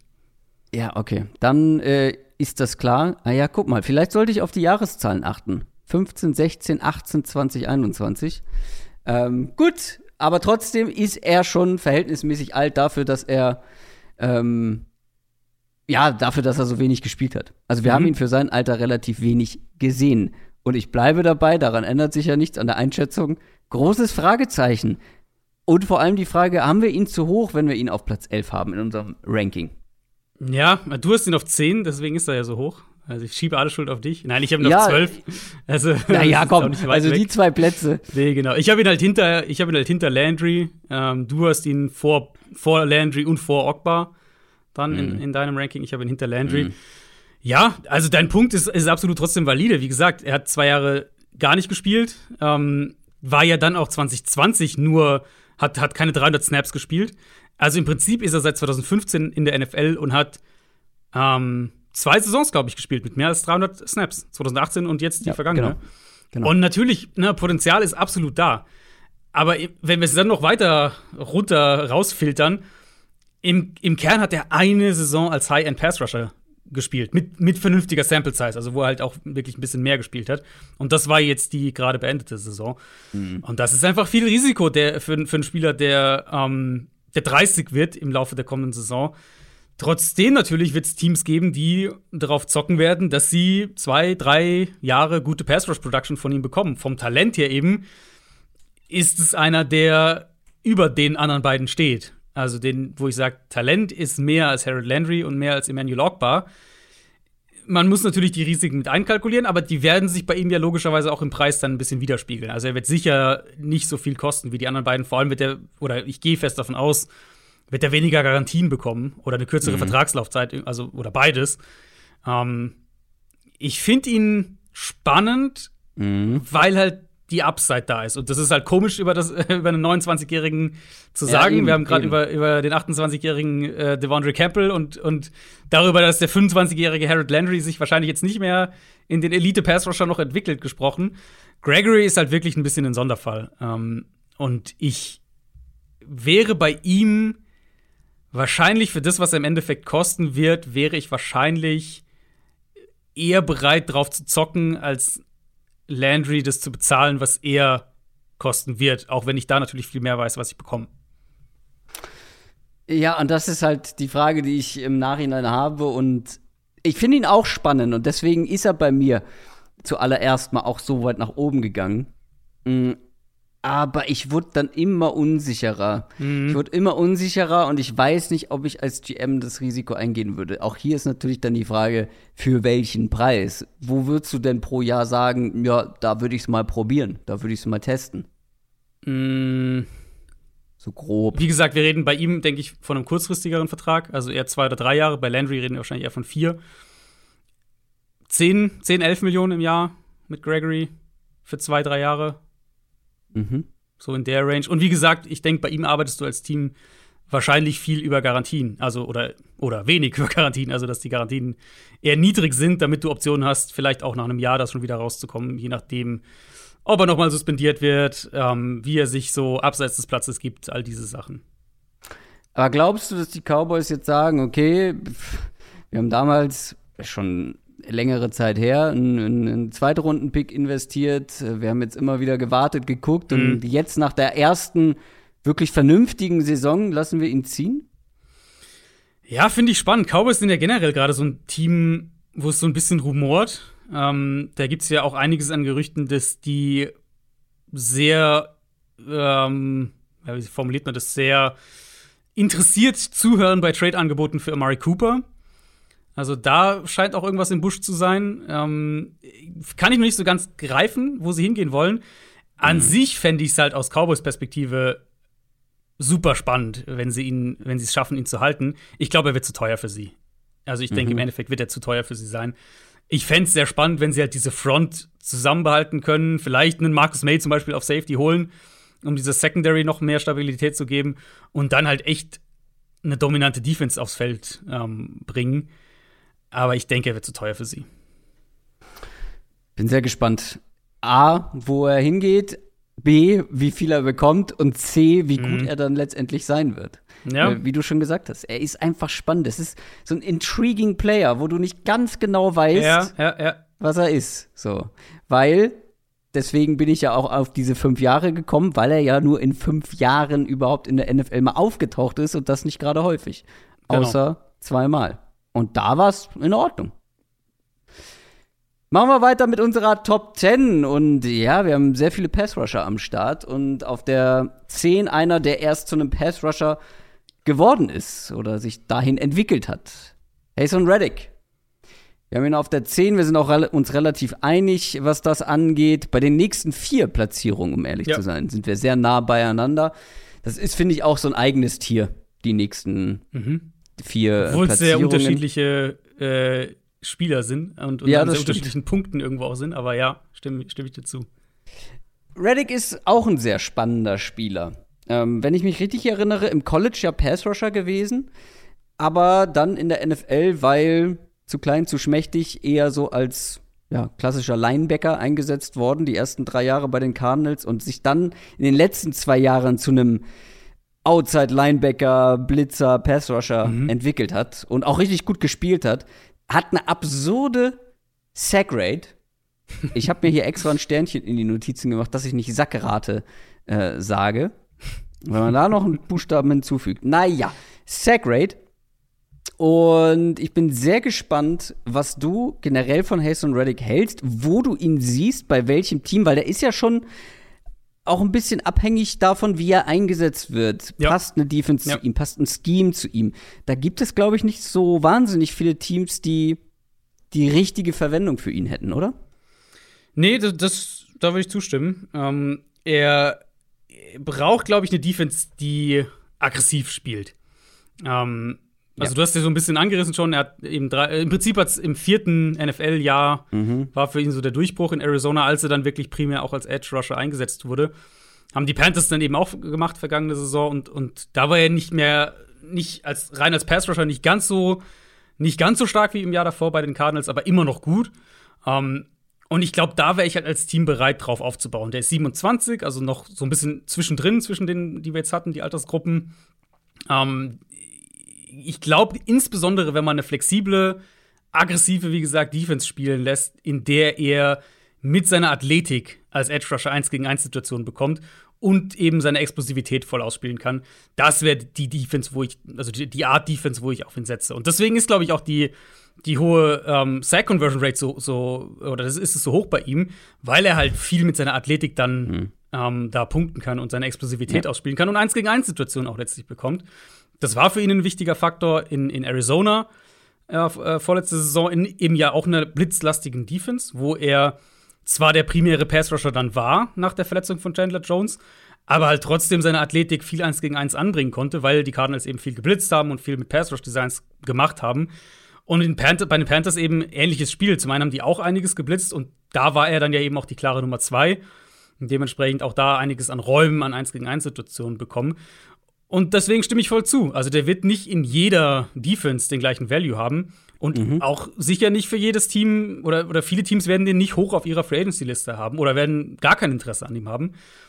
Aber ich glaube, für die richtige Defense kann der echt einen Impact haben. Und das ist eben für mich sowas wie. Da sagen wir mal zum Beispiel, okay, sehen wir mal zum Beispiel, was die Giants machen wollen jetzt. Die Giants werden ja so in diese, ähm, in diese Ravens-Richtung defensiv gehen. Also viel Blitzing, viel, viel Flexibilität auch in der Front. Ähm, Ravens selbst wäre natürlich auch ein Kandidat. Die haben jetzt zwar einen neuen Defensive Coordinator, aber da wird wohl viel äh, grundstrukturell viel Ähnliches dabei sein. Also, das wären so die Defenses. Es gibt auch Gerüchte, dass Arizona ihn vielleicht sogar zurückholt. Ist ja immer noch der gleiche Defensive Coordinator wie vor zwei Jahren, also auch das eine Option. Ich denke, auf die Art Defense aber ist es auch wirklich beschränkt. Wenn wir jetzt darüber sprechen, wofür, wo der Trend teilweise hingeht oder wo viele Defenses schematisch hingehen, eben, was wir jetzt bei den Packers zum Beispiel hatten, was wir bei den Rams, bei den, bei den Chargers und so weiter sehen, diese leichte Box und, und mehr eben mit zwei Safeties tief rausrotieren und, und da liegt mehr der Fokus drauf. Da ist er für mich nicht gut aufgehoben. Und da denke ich, diese Art Defense wird wahrscheinlich, da werden die Teams wahrscheinlich auch kein, ähm, kein hohes Interesse haben. Also sehr begrenzter Markt. Sind die Panthers nach wie vor auf dem Markt, weil da hat er jetzt ein Jahr gespielt. Viel geändert hat sich bisher noch nicht. Ja, ich denke schon. Also, es würde, also, dass es ein Fit ist, auf jeden Fall. Panthers ist halt auch so ein Team, wo wir, glaube ich, in, in zehn Tagen deutlich mehr sagen können, wenn wir ähm, vielleicht wissen, wer der Quarter Quarterback äh, sein wird nächste Saison. Machen wir weiter mit unserem Platz 9. Das ist ein Name, den kennt ihr alle. Das ist ein großer Name und er ist fast ein bisschen in Vergessenheit geraten. Stefan Gilmore. Ehemals ähm, Cornerback bei den pa Patriots gewesen. Die, mit den Patriots ist er nicht auf einen Nenner gekommen, war dann auch verletzt. Die letzten zwei Jahre immer mal wieder. Dann wurde er zu den Panthers getradet. Die Frage bei ihm ist natürlich, wie gut kann er noch sein? Ist jetzt auch nicht mehr der allerjüngste, ist Ü30, wie du das genannt hast. Ähm, wird jetzt wahrscheinlich so in seine letzten Jahre kommen der NFL-Karriere, keine Ahnung. Aber ich würde ihn nicht komplett abschreiben. Ich finde, es gibt den einen oder anderen Cornerback, das ist zwar dann doch eher noch die Ausnahme, die gezeigt haben, dass man auch Ü30 noch als Cornerback, als so ein Top-Cornerback auf einem guten Niveau spielen kann. Richard Sherman fällt mir da vor allem ein, der dann auch nach einer schweren Verletzung noch gezeigt hat, dass er auf einem hohen Niveau spielen kann. Was glaubst du, muss man Stefan Gilmore noch mit in die Riege der Top-Cornerbacks ähm, einbeziehen? Muss man ihn da sehen oder glaubst oder wartest du erstmal ab, bist du noch zurückhaltend? Mm, ich würde ihn in den erweiterten Kreis der Top Cornerbacks, glaube ich, zählen. Also, wenn ich jetzt eine Top 5 machen würde, wäre er wahrscheinlich nicht dabei, denke ich. Ähm, und ich fand es auch ehrlicherweise bei ihm nicht ganz leicht, ihn jetzt für dieses Ranking und, und generell Ja. für Free Agency einzuschätzen. Ja. Weil er, ne, also er ist halt 31. Und ja, es gibt diese Beispiele, aber häufig sehen wir das bei Cornerbacks, dass es einfach eine Positionsgruppe ist, die in der der Spieler nicht so gut altern oder in der der das dann sehr schnell gehen kann. Also dass der Drop-off dann sehr schnell kommen kann. Ähm, Sherman finde ich ist halt ein, ist einerseits ein super Beispiel dafür, wie es gehen kann. Auf der anderen Seite ist Sherman halt auch ein komplett anderer Corner-Typ als, als Gilmore. Gilmore, der, sein Wert liegt ja halt wirklich darin, dieser, dieser ähm, physische, aggressive Man-Corner zu sein. Und dafür brauchst du halt einfach ein Level an Explosivität, an Agilität. Und wenn das halt, wenn das weggeht, ähm, das muss jetzt nicht dieses Jahr sein, das kann aber dieses Jahr sein, das kann auch nächstes Jahr sein, kann auch in drei Jahren sein, dann wird sein Wert halt ganz, ganz schnell sinken. Deswegen zum einen reden wir vielleicht so, dass man es einfach für den Hinterkopf hat. Wir reden bei ihm in meinen Augen von einem, maximal zwei Jahren, wo du als Team, glaube ich, jetzt noch einen, einen, einen echten Value und einen, einen potenziellen Nummer 1 Corner in ihm hast. Das mhm. muss man berücksichtigen. Und dann eben auf der anderen Seite würde ich sagen, man hat in der vergangenen Saison, nachdem er dann in Carolina war, hat man dann doch wieder gesehen, dass er immer noch ziemlich gut spielt. Also, dass er Nummer 1 mhm. Corner für, für deine Defense sein kann. Und dieser physische Press-Man-Corner, der, ähm, der wirklich eine Einser-Rolle spielen kann, das hat immer noch einen immensen Value. Und dann ist halt letztlich die Frage, auf was einigst du dich als Team, wie lange und, und welches Geld. Aber ich glaube, für, für, ich schätze, Gilmore wird was, wird zwei Jahre haben wollen. Ich denke, für ein bis zwei Jahre kann er echt noch eine super Verpflichtung sein für eine Defense. Und ich glaube, da gibt es auch einige Defenses. Also, es muss natürlich vom, vom Scheme passen. Also, du hast gerade schon angesprochen. Ich glaube schon eher eine, die so in die Patriots-Richtung geht mit viel Man-Coverage. Würde ich mir mhm. jetzt so ja. eher vorstellen. Bei ihm, äh, sag mal gerne, wer da so in Frage kommt. So grundsätzlich hätte ich jetzt gesagt, ich würde ihn halt schon noch mal gerne bei einem Contender sehen. Ähm, der Trade jetzt zu den Panthers oder von den Panthers war jetzt nicht so teuer, dass man mit ihm zwingend verlängern muss. So, das ist jetzt kein Trade, wo du sagst, okay, wir haben jetzt ähm, hohe Picks investiert, wir müssen mit dem Spieler verlängern. Mhm, mh. Wobei auf der anderen Seite glaube ich auch bei den Panthers so ein erfahrener Spieler könnte so einer jungen Defense, so einer jungen Secondary auch durchaus helfen. Allerdings würde ich ihn fast lieber bei einem Team sehen, das mehr in die Contender-Richtung geht, die vielleicht einen guten, vielleicht auch jungen Cornerback haben, aber denen die Nummer zwei so ein bisschen fehlt. Hast du ein konkretes? Ich habe eine ein Team auf dem Schirm, aber ich äh, überlasse dir gerne den Vortritt. Hast du ein Team irgendwie im Fokus oder ein, ein Wunschszenario? Ich würde eher sagen, er wäre gut bei einem Team, wo er, wo es, wo es eine junge Nummer zwei gibt, aber er halt die Nummer eins werden kann, halt für ein bis zwei Jahre. Das wäre, glaube ich, das, Nehme ich, auch. Wo ich ihn gerne sehen würde. Ähm, naja, ein Team, finde ich, liegt auf der Hand und das ist halt bei ihm Arizona.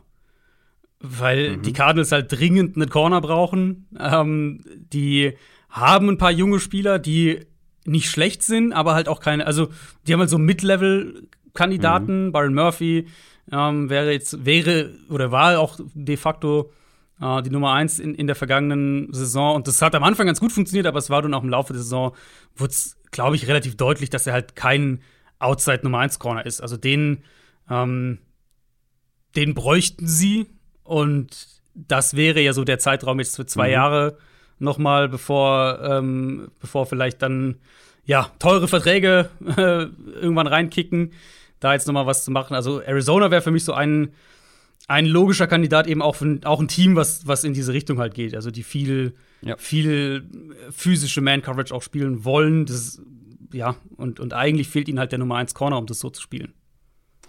Finde ich absolut. Ich meine, ähm, die Cardinals kann man ja absolut zu einem, zu einem Contender-Team auch irgendwo dann zählen, im, im erweiterten Kreis zumindest.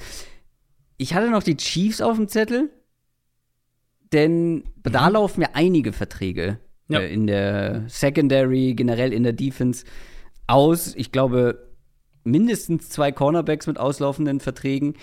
Eh schon immer so ein bisschen die Schwachstelle bei den Chiefs gewesen. Die könnten auch so jemanden gebrauchen, findest du nicht? Ja, Chiefs ähm, immer. Chiefs immer. Cornerbacks ähm, immer. Alle. Ja, und, und immer, also diese Art Spieler halt auch.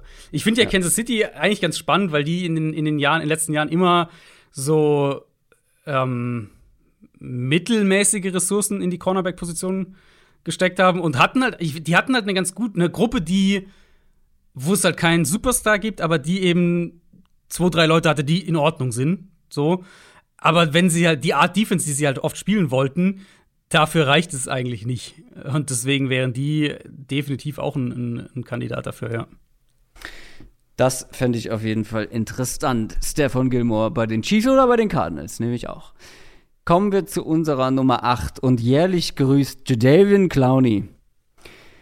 Ich weiß ehrlich gesagt nicht mehr, was ich zu dem sagen soll, zu Jadavian Clowney. Der ist wirklich jetzt immer wieder mit dabei. Mhm. Wir sprechen immer, es, es ändert sich quasi nichts. Clowney hatte jetzt eine okaye Saison bei den Browns. Ehemaliger First Round, äh, First Overall Pick. Ähm, ist jetzt 29.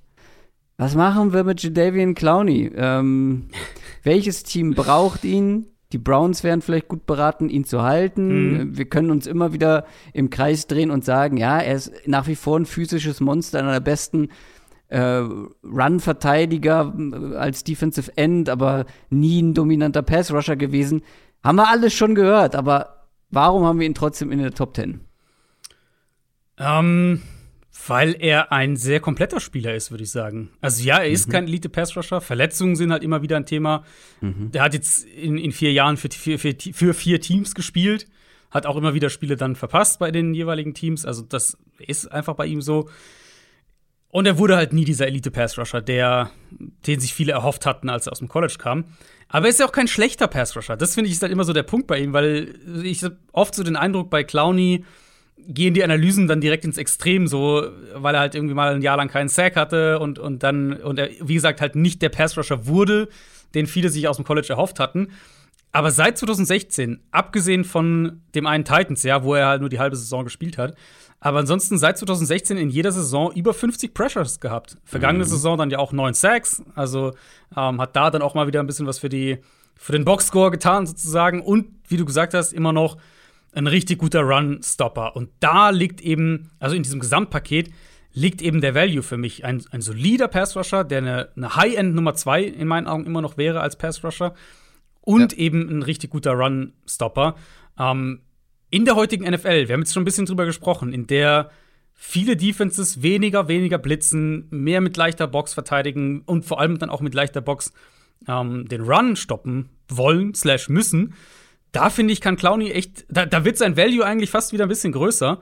Auch wenn er, wie gesagt, eben nicht dieser Nummer 1 Pass-Rusher ist. Und deswegen finde ich, er wäre, ihn hatte ich, ich wollte es jetzt vorher noch nicht sagen, aber er wäre für mich eigentlich der ideale Kandidat ähm, für die Chargers, für diese Nummer 2 Rolle bei den Chargers. Mhm.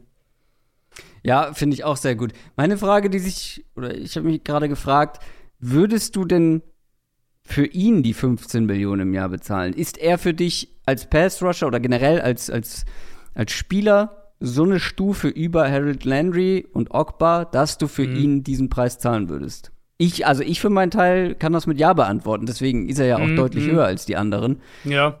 Du auch? Ja, ja, würde ich auch sagen. Ich meine, du redest bei Clowney vermutlich von einer signifikant anderen Vertragslänge als zumindest bei Landry, weil halt vier Jahre zwischen den beiden liegen. Also Landry, wie gesagt, ich, da gehe ich von vier Jahren aus. Ähm, Clowney wird wahrscheinlich wieder eher was kurzfristigeres bekommen, vielleicht zwei oder so. Aber ja, ich würde für Clowney eher diese 14, 15 Millionen im Jahr bezahlen als für, für die anderen beiden, weil ich finde, der Impact auf deine Defense ist größer als eben bei den anderen Kandidaten. Ja, da gehe ich mit. Ähm, ich finde, er fliegt halt so ein bisschen jetzt unterm Radar schon Ja. seit einiger Zeit, ja. weil er auch, weil er auch irgendwie dann so spät erst ähm, verpflichtet wurde, ähm, als wir alle gewartet haben, wann kriegt er seinen, seinen, seinen Top-Vertrag. Das kam dann nicht zustande und jetzt bei den Browns auch irgendwie so im Schatten von Miles Garrett natürlich auch so ein bisschen Mhm. gewesen. Aber er ist immer noch ein guter Spieler. Ja, ich, ja, ich finde er ist sogar mehr als ein guter Spieler. Und ich, also ich hab, bin mal so ein bisschen dann auch durchgerechnet und so, da, bei einem Spieler noch, der kommt, ähm, geht unsere Rankings ja ein, ein gutes Stück auseinander. Ich kam für mich so zu dem Schluss, für das, was Clowny wahrscheinlich kostet, sagen wir mal für zwei Jahre 14 Millionen im Jahr. Und das, was Chandler Jones wahrscheinlich kostet, für zwei Jahre, weiß nicht, 16 Millionen, 17 sogar, ähm, ich würde eher Clowny nehmen von den beiden für das Geld. Ja, und noch ein gutes Stück jünger. Ein bisschen anderer Spielertyp natürlich. Klar, Clowney halt vor allem dann gegen den Run besser. Chandler wahrscheinlich der deutlich definiertere Pass-Rusher. ja. Aber ja, wir kommen noch zu ein, zwei Ja, noch zu zwei Pass-Rushern, ne? Mehr sind's gar nicht. Waren ja auch schon einige. Reicht dann die ja auch waren mal. schon einige. ja. Und es gibt noch Jetzt- mehr. Also, wie gesagt, äh, da, da ist echt generell Defensive Line, auch Interior Defensive Line, gibt's echt viele Optionen dieses Jahr auf dem Markt. Ja. Jetzt kommen erstmal die Defensive Backs und vor allem die Safeties. Fangen wir mal mit Tyron Matthew an. Drei richtig gute Jahre jetzt gehabt, inklusive Super Bowl-Titel bei den Chiefs. Super vielseitiger Safety. Wir haben vor allem dann in dem, in dem Super Bowl-Jahr von den Chiefs häufig über ihn gesprochen, weil er auch wirklich einer der Fokusspieler war, einer der Keyplayer. Er ist eine unglaubliche Führungspersönlichkeit, wird 30 vor der kommenden Saison. Wie viel hat Tyron Matthew noch im Tank? Also, wir gehen ja davon aus, dass da noch ein bisschen was drin ist, sonst wäre er bei uns nicht auf der Top 7 gelandet. Aber ähm, was glaubst du, was für Teams kommen in Frage, was für eine Vertragslänge und was, was, ja, was ist da noch alles möglich bei ihm? Also, ich habe einen klaren Favoriten, wo ich will, ähm, dass er landet, und das sind die Ravens. Die, die Mm. Ravens waren ja Oh bei ihm ja. schon Mm. dran, ähm, bevor er nach Kansas City gegangen ist. Angeblich war das ja schon, schon kurz vor, vor, vor dem Abschluss mit, mit Matthew und dann haben die Chiefs noch, sind noch reingegrätscht. Ähm, er ist für mich immer noch der Inbegriff für diese flexible Safety-Rolle. Und für mich gibt es nach wie vor wenige Safeties in der NFL, die eine Defense und das Spiel so beeinflussen können wie, wie Tyron Matthew. Und das beginnt natürlich mit seiner Vielseitigkeit irgendwo. Ich habe die, die Snaps mal nachgeschaut. Letztes Jahr wieder über 500 in der Box gespielt, über 240 auf Slot Corner, über 300 auf Free Safety. Also auch da wieder rumgeschoben, ähm, verschiedene Rollen ausgefüllt, verschiedene Positionen besetzt. Und für mich war er, seit er nach Kansas City gekommen ist, war er einerseits irgendwo so das Herz von, von dieser Defense, aber vor allem das Gehirn von der Defense. Und ich finde diese, diese Vielseitigkeit plus Spielverständnis plus Playmaker-Qualitäten, er ist halt 29 mittlerweile. Das war für mich der einzige Grund, warum ich ihn dann so ein, zwei Plätze runtergestuft habe. Aber von, von seinem Impact auf eine Defense, jetzt sagen wir für die nächsten wenigstens mal noch zwei bis drei Jahre, da sehe ich ihn absolut auf Augenhöhe mit den Safeties, die dann noch davor kommen und teilweise sogar drüber, ehrlicherweise. Ähm, deswegen, ja, ich bin gespannt, ob die Ravens das noch mal versuchen. Schematisch, wie gesagt, Ravens Defense wird ein bisschen anders sein, neuer Defensive Coordinator, aber es heißt auch, der war auch vorher schon in Baltimore, also das heißt, dass die, dass die Änderungen jetzt nicht übermäßig viel sein werden. Das wäre die Defense, in der ich ihn am liebsten sehen würde, wenn er nicht in Kansas City bleibt, natürlich. Ja. Ich kann mir auch vorstellen, dass er da bleibt, weil es ist ja wirklich auch ein Leader gewesen. Oder Mhm. ähm, ja, in diesem Team ein Leader gewesen. Bei den Chiefs bin ich gespannt, ob er dann noch ein neues Kapitel aufmacht. Ich glaube, also er ist jetzt auch noch nicht, der, wie gesagt, der wird erst 30. Ich glaube, ich habe ihn ja auch auf der 5. Wir sprechen hier noch von absolut einem der Top Safeties. Und wenn der Mhm. auf den Markt kommt, Ravens würde ich absolut ähm, befürworten. Fände ich spannend. Aber Chiefs, ich sehe ihn irgendwie noch bei den Chiefs. Ich weiß nicht. Ich habe das Gefühl, das Kapitel ist noch nicht die haben abgehakt. halt, ich meine, die haben halt Orlando Brown, den sie wahrscheinlich teuer bezahlen werden. Aber irgendwen musst du aus der Secondary halten. Da Ja. laufen Ja. so viele Verträge aus. Du Ja. kannst die ja nicht alle gehen lassen. Und nicht nur die schlechteren in Anführungszeichen halten. Ja, ich glaube, also ich, mein Bauchgefühl geht so ein bisschen in die Richtung, dass äh, er Kansas City verlässt. Auf Platz 6 kommen wir zu einer Seltenheit in der Free Agency. Ein junger Cornerback, Carlton Davis von den Bucks, ist ein junger Cornerback, der auf den Markt kommt, vielleicht auf den Markt kommt. Er ist 25 Jahre alt, ist ein guter Cornerback, wenn auch, ich würde ihn jetzt nicht zu den Elite-Cornerbacks zählen oder Nein. zu den sehr, sehr guten, eine Stufe darunter wir müssen offiziell über ihn reden, weil er offiziell ein Free Agent ist. Aber sehr viele Leute gehen davon aus, dass er gar nicht auf den Markt kommen wird, sondern die Bugs ihn halten werden, entweder per Tag oder per Verlängerung. Glaubst du, ähm, also gehst du da in die gleiche Richtung? Ja, ich könnte mir gut vorstellen, dass es in Tampa Bay dann dieses Jahr so läuft, dass sie Godwin einen langfristigen Vertrag geben und Davis den Franchise Tag. Das Modell. Also anders als letztes Jahr. ja, genau. ähm, letztes Jahr haben sie ja dann, ähm, wir haben sie letztes Jahr, war, war Barrett letztes Jahr? Hat der letztes Jahr den, den langen Vertrag gekriegt und, und Godwin den Tag? Ja, Irgendwie, ich glaube, so Barrett irgendwie. war erst letztes Jahr, ne? Ich, ich meine auch. Also Ja. auf jeden Fall, da war Godwin der, derjenige, der den Genau, Tag bekommen hat. Und die, das, die langfristigen Verträge woanders hingegangen sind. könnte mir vorstellen, dass es dieses Jahr dann so rumläuft. Ähm, aber ja, ich meine, wir kommen noch zu JC Jackson, mh, der Oh, ja auch. Spoiler.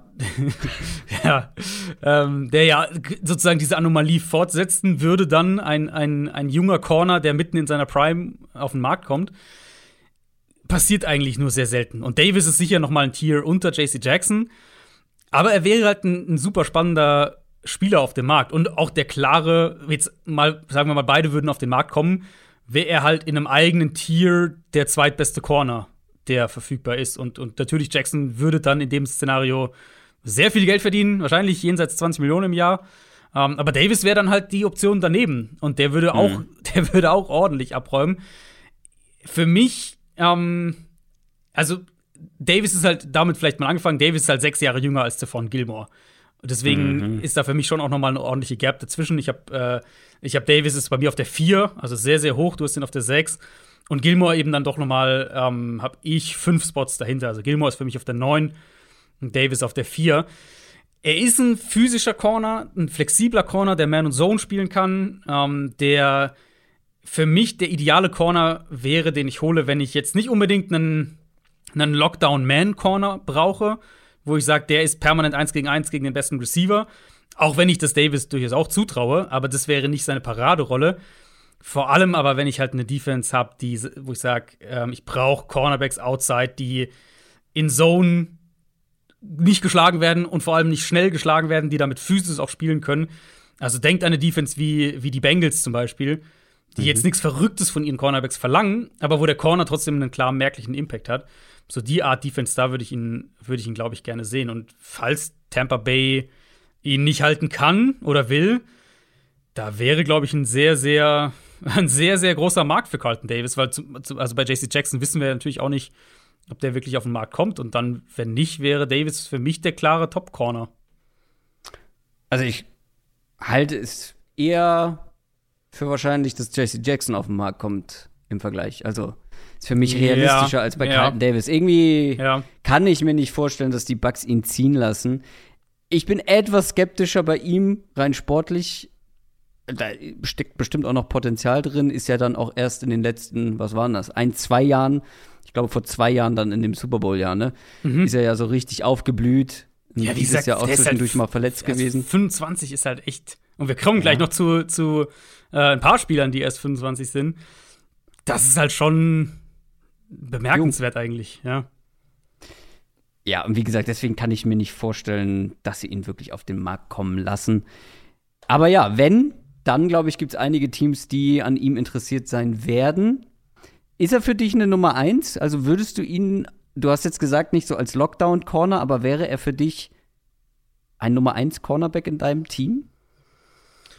Ah, Nummer 1 Cornerback in meinem Team. Für mich nämlich nicht und deswegen ist er auch bei mir noch ein gutes Stück dann Ja, hinter dem von dir angesprochenen JC Jackson. Er ist auch nicht so weit vor Stefan Gilmore, weil ja, er ist viel jünger. Aber Stefan Gilmore ist schon der bessere Spieler, wenn fit, in meinen Augen. Gilmore ist wahrscheinlich für, wenn wir jetzt auf die kommende Saison schauen, ist er der bessere Spieler, ja. Da stimme ich dir voll zu. Ich, ja, Mhm. ich tue mich schwer damit. Ich, also, ich glaube, er kann das sein, äh, Nummer 1 Mhm. Corner. Äh, aber ich, ich sehe deinen Punkt. Also, ich sehe deinen Mhm. Punkt absolut. Der, der, ähm, ja. Nee, also ich sehe deinen Punkt und ich glaube, er wäre für mich genau dazwischen. Er wäre so wirklich genau dazwischen. Und das Ja, du bräuchtest halt zwei schwer. von dem Niveau dann letztendlich in deinem Team, oder? Ja, oder halt also, eine, oder, oder halt eben, du hast eine, eine solide Nummer zwei und holst eine, ähm, holst eine, eine Low-End Nummer eins, nenne ich es jetzt mal dazu. Das kann schon auch funktionieren. Weil, wie gesagt, ich würde ihn halt nicht unbedingt in eine Defense holen, die ihren Cornerback mega viel alleine eins gegen eins covern lässt. Ich glaube nicht, dass das seine beste Rolle ist. Auf der anderen Seite gibt es halt genug Defenses mittlerweile, wo du ja eben genau diese Art, diese Art Corner, die ich dann sozusagen alternativ beschreibe, wo du genau die eben brauchst. Also die super physisch und, und konstant in Zone Coverage vor allem sind. Ähm, deswegen, ich glaube, er wäre nicht, vielleicht kann man es so sagen, ich glaube, er wäre nichts, was man sich jetzt vorstellt, wenn ich jetzt sage Nummer 1 Corner. Ich glaube trotzdem, dass er in vielen Defenses in der NFL für die nächsten vier Jahre der Nummer 1 Corner sein könnte. Weißt du, wie ich meine? Aber ja, und vor allem bezahlst du ihm wahrscheinlich Nummer eins Money. Und das ist so ein Das- bisschen auch ja. mein Problem, Mhm. dass er, der ist zu gut für eine Nummer zwei und zu teuer für eine Nummer zwei. Aber ob er das rechtfertigen, was, re- rechtfertigen kann, was du ihm zahlen musst letztendlich, weil es eben ein so junger Spieler ist. Und wie gesagt, er kann sich ja noch entwickeln. Vielleicht wird er ja die klare Okay, Nummer eins oder kann sich zu einem absoluten Elite-Cornerback entwickeln. Ich habe, ich habe, ich glaube, ich habe eine gute, äh, eine gute Parallele zu dem, was wir vorhin diskutiert haben. Ich würde eher das Geld in den 25-jährigen Carlton Davis als in den 25-jährigen Har- Harold Landry investieren, weil ich bei Davis mehr Potenzial sehe. Gehe ich zu 100% mit. Deswegen ist ja Harold Landry auch bei mir nur auf der 15. Ja, genau. Nee, Und, also äh, genau. Carlton Davis auf der was 6, glaube ich, ist er bei mir. Genau, nee, nur so als, als Vergleich vielleicht mal, weil jetzt ja beide Ja, junge total. Spieler sind, wir haben jetzt viel über Alter und so weiter. Ja, Ähm, genau. ja absolut. Äh, da würde ich auch mitgehen. Carlton Davis ist für mich auf seiner Position deutlich höher einzuschätzen als Harold Landry auf seiner Position. Und ich gucke gerade Mhm, mal ja. parallel, was die Contract Analysts, und da sind wir, glaube ich, beide nicht die allergrößten Propheten, wenn es darum geht, ähm, 18 Millionen für Carlton Davis pro Jahr, Mhm. über vier Jahre. Aber allein von der, von der Diskussion. Aber das sind halt nur drei Millionen pro Jahr und ich glaube, du kriegst Ja. einen deutlich besseren Spieler so. Und die, und die, also allein wie wir jetzt diskutiert haben, ich meine, bei Landry haben wir beide ja klar gesagt, das ist halt ein Nummer 2 Edge und nicht mehr. Und wahrscheinlich wird er auch nicht mehr. Und bei Landry, äh, bei, bei, bei Davis sind wir halt so ein bisschen, na, vielleicht ein Low-End Nummer 1, er ist so dazwischen, vielleicht kann er das noch werden. Und da ist, finde ich, dann halt schon Ja, auch nochmal ein genau. Unterschied. Genau, da stimmen wir auf jeden Fall überein. Kommen wir zu unserer Top 5 und das ist ein weiterer Safety. Frischer Super Bowl-Teilnehmer Jesse Bates war ein wichtiger Faktor, vor allem in dieser Saison für die Bengals. Auch hier die Frage zuallererst mal, kommt der wirklich auf den Markt? Ich glaube nicht. Ich glaube Glaub nicht. Ich auch nicht. Die Bengals haben die Kohle Ja. und er ist einer der wichtigsten Ja, Spieler ja.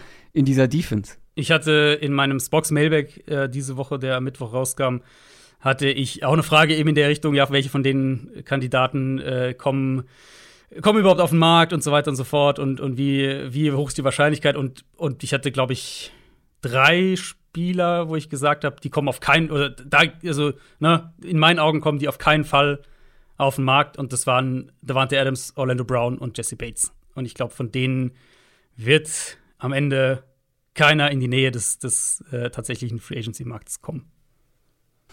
Müssen wir dann groß über ihn diskutieren? also wir sind uns sehr einig, was die Platzierung bei ihm angeht. Ist ein, ähm, ja, ein junger Safety, der auf absolutem Top-Safety-Niveau spielen kann, oder nicht? Ja, also ja, ich passt, glaube ich, gut zusammen. Also er ist 25. Ähm, Ja. Er, er, Er müsste vielleicht sogar noch höher sein in unserem Ranking. ja, er ist halt ein bisschen eindimensional in seiner Rolle. Also jetzt zum Beispiel im Mhm. Vergleich zu Tyron Matthew, über den wir gerade gesprochen haben. Er ist halt wirklich ein Deep Safety und kann aber trotzdem aus dieser Rolle einen, ähm, einen enormen Impact auf eine Pass-Defense haben. Das haben wir 2020 gesehen. Und wir haben es jetzt vor allem in den Playoffs gesehen. 2020 war er vielleicht der beste Single High Safety in der NFL. Ähm, und jetzt in den Playoffs hat er ja super äh, offensichtlich seinen Stempel dem aufgedrückt. Wie gesagt, ich kann mir nicht vorstellen, dass die Bengals ihn gehen lassen. Das, das wäre für mich auch noch mal ein, ein klarer Franchise-Tag-Kandidat. Und ja, auch obwohl jetzt der Trend so ein bisschen in die Richtung geht, dass Teams mehr mit zwei Safety spielen und der Single High Safety so ein bisschen ähm, ein bisschen nicht ausstirbt, aber seltener wird, seine Rolle seltener wird, weniger Defense auf diese Rolle setzen, glaube ich halt trotzdem, dass diese Elite Single High Safeties nach wie vor einen hohen Value haben und zu denen würde ich, ähm, würde ich Bates absolut dazu zählen. Der nächste dieser Sorte kommt direkt hinterher auf Platz 4, aber da ist die Wahrscheinlichkeit, Mhm. glaube ich, deutlich größer, dass er wirklich auf den Markt kommt. Marcus Williams. Marcus Williams ist der Spieler, wo wir bei den Top-Spielern die größte Diskrepanz in unserer Platzierung haben. Und hier finde ich so ein bisschen, ist es so, ich habe ihn zu tief und du hast sie zu hoch. Ich finde ihn auf Platz 4 eigentlich, wenn ich noch mal so drüber nachdenke, ganz gut aufgehoben. Ja, ich verstehe Der schon, ist wie ja. Jesse Bates, auch erst 25, auch einer der besten Safeties der Liga. Wie gesagt, ich finde vier am Ende ganz gut, weil die drei, die da vorkommen, finde ich, sind noch mal sind noch mal irgendwie eine Stufe höher. Aber ja, das Alter ist natürlich reizvoll bei Jesse Bates, Bates und bei Marcus Williams. Mhm. Aber du hast ihn wirklich ja sehr weit oben. Was macht ihn aus deiner Sicht besser als fast alle anderen in unserer Liste hier? Ähm, also im Vergleich zu Bates würde ich halt sagen, die Konstanz. Äh, Mhm. Er hat, also Bates hatte ja jetzt eine herausragende Saison und dann jetzt eben sehr starke Playoffs und, und eine teilweise gute Saison, deswegen habe ich ihn halt ein bisschen tiefer. Und dann im Vergleich eben zu den anderen, ich meine, wir kommen ja gleich vor allem dann zu den beiden Edge Rushern noch. Alter, natürlich. Der ist halt acht Jahre jünger als ein Von Miller zum Beispiel. Das sind halt, das sind vielleicht drei Verträge, die er da unterschreiben wird, oder mindestens zwei in, der, in dem Zeitraum. Und ich bin einfach der Meinung, dass die Safety-Position immer wichtiger wird in der heutigen NFL. Wir hatten ja in, in unserer Saison Takeaways, hatte ich da ja schon drüber gesprochen. Also, wenn ihr da das noch nicht gehört habt oder das, äh, das wieder verschwommen ist über die Zeit, ist auch schon wieder ein paar Wochen her, dann, dann hört da gerne noch mal rein, weil da habe ich ausführlicher auch über die, diese Defense-Veränderungen gesprochen. Ähm, und ja, also Williams ist auch relativ eindimensional, was seine Rolle angeht. Aber eben, wie gesagt, was ich jetzt gerade bei Bates gesagt habe, diese Rolle ist halt immer noch echt, echt wertvoll als High-End Deep Safety, der eine Secondary wirklich auch prägen kann, zusammenhalten kann, ähm, der, der Big Plays limitieren kann und der einfach jetzt seit Jahren wirklich einer der konstantesten Cover-Safeties in der NFL ist. Das ist keiner, den man holt und der eine Defense dann auf die gleiche Art und Weise prägt wie ein Tyron Matthew zum Beispiel. Das muss man halt klar sagen. Aber das heißt nicht, dass er sie nicht trotzdem auch prägen kann. Und dann, wie gesagt, im Prinzip fängt seine Prime ja gerade erst an. Jetzt, ähm, er ist qualitativ unheimlich konstant gewesen. Er ist auch quantitativ unheimlich konstant gewesen, hat über die letzten fünf Jahre jedes Jahr um die 1000 Snaps gespielt. Also ähm, auch da eigentlich keine, keine Bedenken. Ich glaube, das wäre halt ein Spieler, den ich mir hole, wenn ich vielleicht nicht die Top Corner habe, ähm, weil ein Safety wie Marcus Williams die Cornerbacks daneben besser macht. Und jetzt, ja, Saints haben natürlich auch schon wieder angefangen, Cap-Hits rumzuschieben und so mal gucken, ob die es dann doch irgendwie schaffen, wieder mehrere ihrer eigenen, äh, eigenen Leute zu halten. Für mich gehört Williams ganz oben in die, ähm, also für, für mich gehört er ganz oben in diese Liste auch. Ich finde, vier ist auch voll okay. Ich hatte ihn relativ hoch. Das war vor allem auch mit dem Alter im Hinterkopf, weil ich denke, dass die beiden, ähm, die beiden Pass-Rusher Chandler Jones und Von Miller, dass deren Impact halt sehr kurzfristig sein wird und Williams kann halt vielleicht für, je nachdem, wie, wie er danach gehalten wird und so weiter, aber für fünf, sechs Jahre deine Defense mitgestalten. Adrian hat jetzt schon alle Top 3 gespoilert im Laufe der Folge. Schocker, also keine Überraschung mehr. Einmal mit Profis hier. ja, aber ich finde, deswegen ist er, finde ich ihn perfekt auf der 4. Wie gesagt, meine Platzierung war vielleicht etwas niedrig. Aber ich finde, alle drei, die jetzt noch kommen, klar, da sind jetzt auch zwei ältere mit dabei, aber ich finde, alle drei können deine Defense wirklich durch ihre äh, bloße Anwesenheit schon deutlich besser machen und ja auch im Verhältnis zu Marcus Williams noch, noch mehr irgendwie prägen. Fangen wir mal mit Chandler Jones an, auf der 3. Ähm, für mich sind die Nummer 2 und die Nummer 3, du hast ja beide schon genannt, von Miller und Chandler Jones, fast ein bisschen Coinflip. Also, ich, ich tendiere fast dazu, von Miller eher auf der 2 zu haben als Chandler Jones, aber ich finde sie sehr nah beieinander. Ähm, Chandler Jones 2020 hatte er eine, eine Bizepsverletzung, musste da lange aussetzen. 2021 war nicht sein allerbestes Jahr seiner Karriere. Ich persönlich traue ihm aber absolut noch zu, ähm, ja, Nummer 1 Pass-Rusher für ein Team zu sein. Dazu halt seine Erfahrung, Leadership, soll auch nicht gerade übel sein.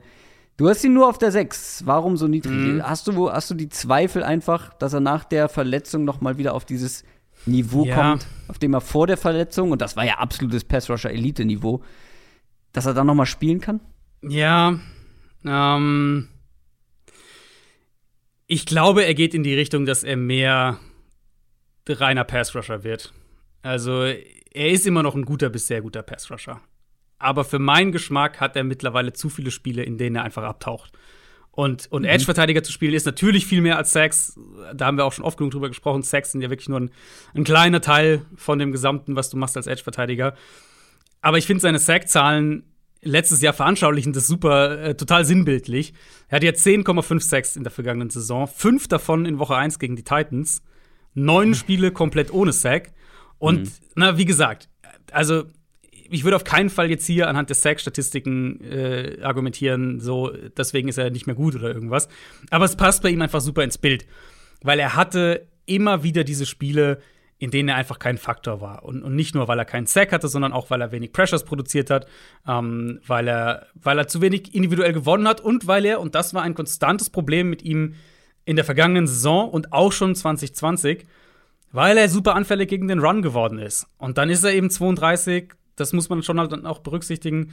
Ja. Ähm, ich denke, dass wir mit Jones so langsam an einen Punkt kommen, dass er ein teilweise sehr guter, aber eben inkonstanter Pass-Rusher ist, der gegen den Run immer wieder mal rausgenommen werden wird über die nächsten zwei, drei Jahre. Und das klingt jetzt super negativ, ich weiß, aber ne, der, der ist ja immer noch viel wert. Genau, der Pass-Rusher-Part hat natürlich immer noch jede Menge Value, überhaupt keine Frage. Ich glaube halt, dass, oder ich sehe bei ihm das Potenzial, dass er in dieser Free Agency für eine Rolle bezahlt wird, die er in meinen Augen nicht mehr auf diesem Top-Level spielen kann. Und ja, deswegen, ich sehe ihn, glaube ich, ein bisschen skeptischer als der Konsens. Auf jeden Fall skeptischer als du. Ich habe ihn auf 6 auf 2, also ne, offensichtlich. Mm. Sagen wir 3. ich fühle mich mit Von Miller auf 2 wohler. ähm, nee, Von Miller hast du doch auf 1. Oh, stimmt. ja. da, da geht's schon dahin. Da geht's schon Entschuldigung, dahin. JC, ja, ja, ja, ich, ich kläre das gleich auf. Okay. Ähm, nee, genau. Und deswegen Value ist immer noch da, sonst hätte ich ihn nicht auf 6. Ich sehe ihn halt, wenn wir jetzt darauf schauen, auf den nächsten Vertrag, den er jetzt unterschreiben wird, also auf die nächste Rolle, ähm, sehe ich ihn auf dem Weg dahin mehr ein Pass-Rushing-Spezialist als ein kompletter Edge-Verteidiger zu werden. Ja, ich habe, also für mich ist es halt wäre es als GM sehr, sehr wertvoll, einen so erfahrenen, so guten Pass-Rusher im Team zu haben. Ähm, ja, deswegen ist er bei mir ein gutes Stück höher. Du hast vollkommen recht, ich habe von Miller ja noch weiter oben. Ich meinte, ähm, ich habe ja Chandler Jones auf zwei, aber ich glaube, dass dazwischen, zwischen die beiden, muss noch ein JC Jackson. Aber lass uns doch über die beiden sprechen, die jetzt hier schon so oft angesprochen worden sind. Äh, von Miller haben wir auf der zwei. Frischer Super Bowl Champion mit den Rams geworden, während der vergangenen Saison erst zu den Rams getradet worden von den Broncos. Immer besser reingekommen und am Ende, wenn man so auf Sachen achtet wie ähm, äh, ja, Win Rate, Pass Rush Win Rate oder Pass Rush Produktivität in beiden Bereichen Top 10 in der ganzen Liga. Der ist auch 32, aber der, und da unterscheidet er sich, finde ich, äh, von Chandler Jones, der hat jetzt wirklich aber noch mal gezeigt, wie wichtig und wie gut er in Sachen Pass Rush sein kann. Und deswegen für mich auch noch mal ein, ein Stückchen wertvoller als ein Chandler Jones. Ja, mein, ich habe sie noch mal weiter auseinander als du. Insofern äh, werde werd ich da nicht widersprechen. Ich habe Jones eben mhm. auf der 6 und Von Miller auf der 3. Ich war bei ihm ein bisschen skeptisch, ob er nochmal an dieses dominante Level rankommt, weil er war ja, wenn ihr euch zurückerinnert, er war ja 2019, war er so ein bisschen auf dem absteigenden Ast, so ein bisschen abgebaut. Dann eben 2020 gar nicht gespielt durch die Verletzung. Und dann so die erste Hälfte der Regular Season eben vor dem Trade war okay in Denver, aber jetzt nicht, ne, nicht herausragend. Und das war so ein bisschen so, hm, weiß ich nicht, ob, das noch, ob der nochmal auf das Level kommt. Und so ging es ja bei den Rams auch erstmal eigentlich weiter. Also war ja am Anfang, war ja relativ unauffällig, würde ich eigentlich fast sagen. Und dann natürlich so der Schlussspurt, letzten Wochen Regular Season und vor allem Playoffs, da hat er seine besten Spiele gehabt. Und ähm, ja. ich, also da gab es wirklich auch diese Momente halt, wo er und zwar mehr als einmal Spieler an sich gerissen hat und dominiert hat. Und darauf, ne, darauf kann man als Contender dann hoffen, wenn man sagt, wir brauchen noch einen High, High-End Nummer 2 Rusher für die nächsten zwei Jahre, der hier und da mal abtauchen wird, ja, aber der eben auch ein paar Spiele dominieren kann. Und ich finde, da ist er in der hm, auf dem Gesamtlevel, auf dem er spielt. Wenn wir sozusagen Pass Rush, Run Defense alles zusammennehmen, auch Konstanz mit dazu nehmen, mhm. ist er für mich einfach eine, eine, halbe Stufe über Chandler Jones. Und deswegen wäre ja. er für mich ein, ein eben wie gesagt, äh, was habe ich jetzt? Äh, drei, drei Plätze auseinander. Also Von Miller für mich Top 3 und, und Chandler Jones eben nicht. Und ganz oben ist er JC Jackson. JC Jackson ist vielleicht eine überraschende Nummer 1. Äh, Adrian hat ihn nämlich auf der 1, ich nur auf der 3. Aber ähm, letztendlich werde ich mich da jetzt nicht groß beschweren, weil wir haben ja eben schon darüber gesprochen. Wie oft kommt es vor, dass ein junger Cornerback auf den Markt kommt? Gut, der ist jetzt nicht mehr blutjung, der ist, der wird 27 im Laufe der nächsten Saison, aber das ist natürlich absolutes Prime-Alter für Cornerbacks. Und gerade für ihn, der immer so ein bisschen im Schatten von Stefan Gilmore bei den Patriots unterwegs war, jetzt der Nummer 1 Cornerback bei den Patriots sein musste und letztendlich einer der besten Cornerbacks der Liga war in dieser, in dieser Saison. Der wird ja. absolutes Top-Cornerback-Money bekommen. Und ich, ich habe es ja vorhin schon mal angedeutet. Ich glaube, dass es bei ihm wahrscheinlicher ist, dass er wirklich auf den Markt kommt, weil ist es nicht so, dass er, ja, er findet schon, er findet schon gut bei den Patriots zu spielen, aber so richtig wertgeschätzt fühlt er sich nicht. Ja, er, hat gesagt, er hat gesagt, ähm, das war jetzt. Oh Anfang dieser Woche, glaube ich, ja, dass es noch keine Gespräche gab. ah, ja, ja, also, stimmt, er hat genau. gesagt, so sinngemäß, so, ja, naja, er weiß eigentlich, ja, die Patriots, äh, er ist wichtig und so, aber irgendwie äh, tut sich mhm. da nichts. So. Mhm. Ähm, also, ich sag's mal so: In, in neun von zehn Fällen würden wir hier bei JC Jackson einen Haken hintermachen, so wie wir es eben bei JC Bates gemacht haben und sagen, naja, einer der Top-Spieler auf einer, auf einer Premium-Position mitten, wenn nicht zu Beginn seiner Prime, der wird eh nicht auf den Markt kommen. Mhm. Aber es sind halt die Patriots. Und das ist so, du kannst es nicht einschätzen, ob Belichick ihm. Also, was man hört, ist, sie wollen nicht unbedingt den, den, ähm, den Franchise-Tag ihm geben. Und vielleicht kommt so eine Situation, was wir bei den Patriots ja auch schon hatten, bei Dante Hightower, ähm, dass sie ihn den Markt testen lassen und die Kommunikationskanäle dann offen lassen, während er Free Agent ist und dann halt entscheiden, ob sie ihm das bezahlen wollen, was der Markt ihm bietet oder mhm. eben nicht. Nur, dass halt bei, bei Hightower natürlich die Situation eine ganz andere war, weil der ein sehr spezifischer Linebacker ist, der, der für eine spezifische ja. Rolle und natürlich dann letztlich der Markt nicht so attraktiv für ihn war, wie es für einen JC Jackson sein würde. Weil das ist für mich halt die Kombination aus Elite-Spieler auf einer Premium-Position, also für mich Quarterback, Wide Receiver, Pass Rusher und Corner ohne irgendwie gravierende Verletzungshistorie, ohne irgendwie Off-the-Field-Geschichten und eben mitten, wenn nicht zu Beginn seiner Prime. So ein Spieler kommt eigentlich nicht auf den Markt. Und er ist in meinen Augen so ein Fall. Wie gesagt, 26. Für mich ist er ein Top 5 Corner. Ich habe mal überlegt, dann so ein bisschen, also ich habe jetzt kein, kein Deep Dive Ranking oder sowas gemacht, aber meine Top 3 Corner aktuell in der NFL wären wahrscheinlich Jalen Ramsey, ähm, JC Jackson und Marlon Humphrey. Also der wäre für mich wahrscheinlich sogar ein Top 3 Corner letzten drei Jahre immer über 700 Snaps gespielt und, und alle 16 bzw. 17 ähm, Regular Season Spieler auch. Also auch das ist gegeben.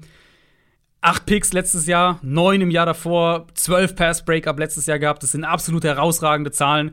Und wie gesagt, er ist halt, also er ist halt zum einen ein Elite, Elite Man Corner, der aber auch Turnover, also der die, die Hand an den Ball kriegt, der Turnover äh, kreiert. Mhm. Und sowas ist einfach super selten. So ein Lockdown Nummer 1 Corner in seiner Prime auf dem Markt.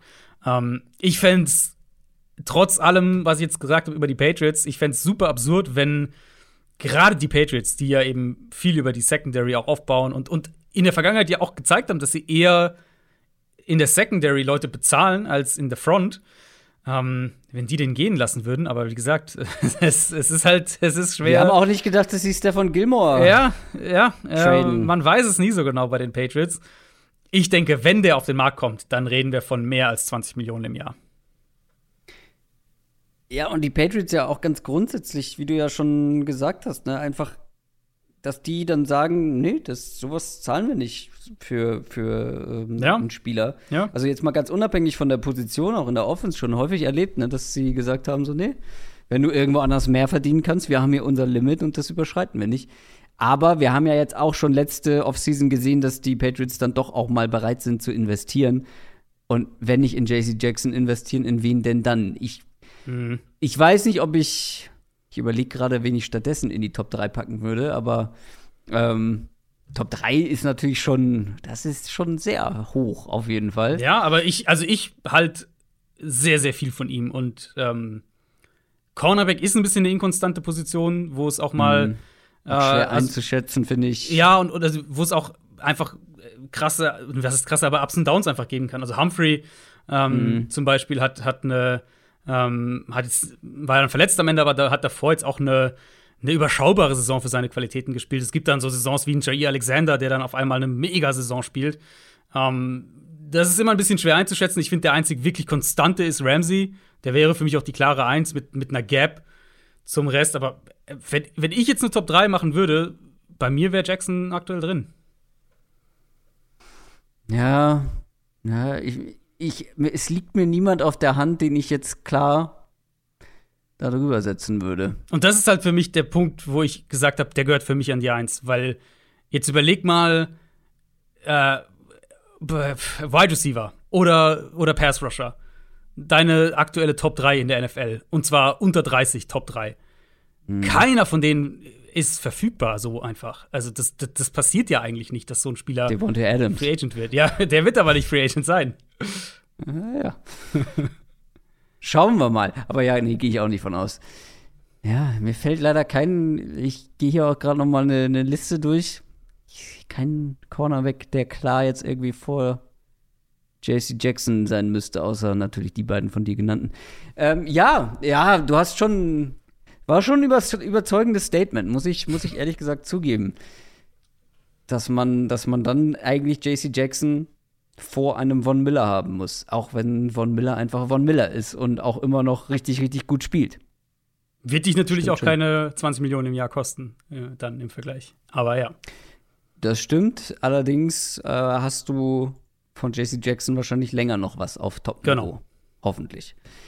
Gut, dann war das unsere Top 15. Diesmal vergesse ich sie aber nicht, unsere Sleeper. Und ich würde einfach mal vorlegen, weil du mhm. gerade so einen ausführlichen JC Jackson Case gemacht hast. Wir haben ja schon mehrfach jetzt über vor allem auch die Tiefe auf der Edge-Position gesprochen. Über, über ja, Pass-Rusher, die dann auch etwas günstiger sein werden, aber definitiv nicht schlecht. Und ich habe einen Pass-Rusher mit dabei, einen Edge-Spieler. Der hat die gleiche Pass-Rush-Win-Rate wie Harold Landry zum Beispiel, mm. die, über den wir gesprochen haben, von dem wir sagen, okay, der könnte überbezahlt werden und vielleicht sogar irgendwo was bis zu 15 Millionen im Jahr. Der hat eine höhere Pass-Rush-Produktivität als so Spieler wie Frank Clark, Quiddy Pay, Montez Sweat. Und in beiden von mir genannten Stats ist er besser als einer der teuersten Edge Free Agents vom letzten Jahr, Bud Dupree. Überall ist dieser Spieler entweder genauso gut oder besser als die bisher genannten. Und hm. wenn ich jetzt hier mal, um das auch ein bisschen ins Verhältnis zu setzen, wenn ich hier auch die PFF-Analysts angucke, was, was die glauben, was dieser Spieler bekommen wird, da sprechen wir dann plötzlich nur noch von knapp unter 9 Millionen im Jahr. Klingt das für dich interessant bisher? Ja, ich habe zuerst gedacht, du meinst, du, du spielst vielleicht auf Jerry Hughes an, aber der kann es ja dann nicht sein, weil der äh, ist ja preislich dann noch mal drunter, wie wir ja vorhin gelernt haben. Ja, und das liegt vor allem daran, dass mein Spieler gerade mal 25 Jahre alt ist. Jetzt bin ich gespannt. Hey. Das Ding ist, er gilt so ein bisschen als das ewige Talent. Man wartet so, man wartet eigentlich die ganze Zeit auf seinen großen Durchbruch, aber er, er schafft es trotzdem immer wieder gute Zahlen zu liefern. Uchenna Nwosu. Ah, okay, sehr gut, ja. Den hatte ich sogar. Kleiner, kleiner Spoiler. Ich, ähm, ich arbeite ja parallel noch an einer kleinen Bonusfolge, wo es um so äh, unter dem Radar Free Agents geht und da war er mhm. auf meiner Liste.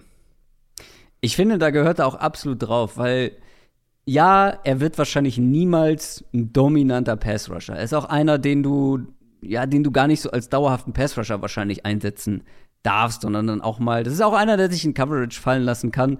Und wie gesagt, man wartet, auch er, übrigens ein Second-Round-Pick gewesen von den Chargers. Und bei ihm wartet man eigentlich schon länger auf den großen Durchbruch. Aber das ist halt wirklich einer, mhm. wenn du den in die richtige Rolle steckst, wenn du, wenn du sagst, okay, das ist mein Nummer zwei, Nummer drei oder Rotations-Pass-Rusher, ähm, wenn du ihn vor allem dann bei Passing Downs einsetzt, dann kann er eben mit seiner Effizienz, mit seiner Produktivität wirklich einen Impact haben in meiner Defense. Ja. Und ähm, bei den Chargers, auch letztes Jahr, ähm, oder vor allem nachdem dann Ingram weg war, hat auch mehr gespielt und hat trotzdem eine gute Saison gespielt. Und das ist wirklich einer, wie gesagt, wenn wir da von knapp unter 9 Millionen im Jahr ausgehen, 25 Jahre alt. Ich, ich, für, in meinen Augen spricht wirklich nichts gegen Uchenna Nwosu. Nichts. Ja, äh, wie gesagt, ich hatte ihn auf meiner Liste für, äh, für meine Alternative unter dem Radar-Kandidaten sozusagen. Athletischer Outside-Linebacker, ähm, der im Raum spielen sollte, aber der mhm. da halt wirklich auch einen Value hat eben. Äh, der, ich habe mir sogar aufgeschrieben, für mich, ich bin gerade zu meinen Notizen gegangen, für die, die ich für die Bonusfolge mhm. schon habe. Ähm, eine günstige Version von Harold Landry steht hier bei mir. Also, ah. ähm, ja, bin ich voll, voll auf deiner, und, auf deiner Wellenlänge. Und ich wollte ihn vorhin nicht nennen, deswegen habe ich Jerry Hughes genommen. Mhm, aber, mhm, mhm. also ich, ich kenne die Antwort, aber wenn du dich entscheiden müsstest, sagen wir 14 Millionen für Harold Landry oder 9 Millionen für Chenan Musu. Ja. Sind halt, ja, ja, ich würde, ich würde. Natürlich äh, ist Harold Landry der bessere Spieler. Aber halt, ist er 6 Millionen besser? Ist er ein, ein Starting mhm. Guard besser? Ja, ist er ein Starting Guard? Okay, wir rechnen jetzt schon in Spielern. ähm, ja, fair. Fairer Punkt. Also, wie gesagt, ich, deswegen ist er mein, mein Sleeper, weil ich finde, es ist ein spannender Spieler, wo ich auch, also ich würde den halt gerne mal in einer noch prominenteren Rolle gerne sehen. Ob da vielleicht nicht noch mehr geht, ob da nicht mhm. vielleicht irgendwann auch noch diese kleine Explosion kommt, ähm, diese Leistungsexplosion, dass er vielleicht noch mal einen Schritt nach vorne machen kann, auch vielleicht in einem anderen Umfeld. Aus Chargers Sicht würde ich schon darüber nachdenken, ihn zu halten, aber ich würde ihn schon ja. gerne auch noch mal woanders sehen irgendwie. Ich, ich könnte mir halt vorstellen, dass die Chargers auch eher noch ein bisschen einen anderen Spielertyp haben wollen. Ja. Ähm, also ja. weniger so jetzt diesen, diesen, ich nenne es jetzt mal, ich nenne es jetzt mal Outside Linebacker, diesen klassischeren Outside Linebacker als eben den Defensive End, auch wenn das durchaus, also das sind jetzt keine scharfen Grenzen dazwischen, aber so vom Spielertyp her könnte ich mir vorstellen, dass die vielleicht dann eher was anderes auch so ein bisschen suchen. Aber ja, das ja, wäre vielleicht so in der Defense, wo halt ja, also wir können halt nicht mehr so ganz klar ne, zwischen 3, 4 und 4, Nein, 3. genau. Das, das verschwimmt alles, ja. aber in einer Defense, die mehr halt auf diese Outside-Linebacker setzt. Idealer, diese, also idealerweise einfach zurückspulen zu dem, was wir bei Hassan Reddick gesagt haben. Genau. Ähm, weil das genau. wäre dann so auch das, wo ein Wosu äh, reinpassen würde. Ja. Wen hast du denn als Sleeper?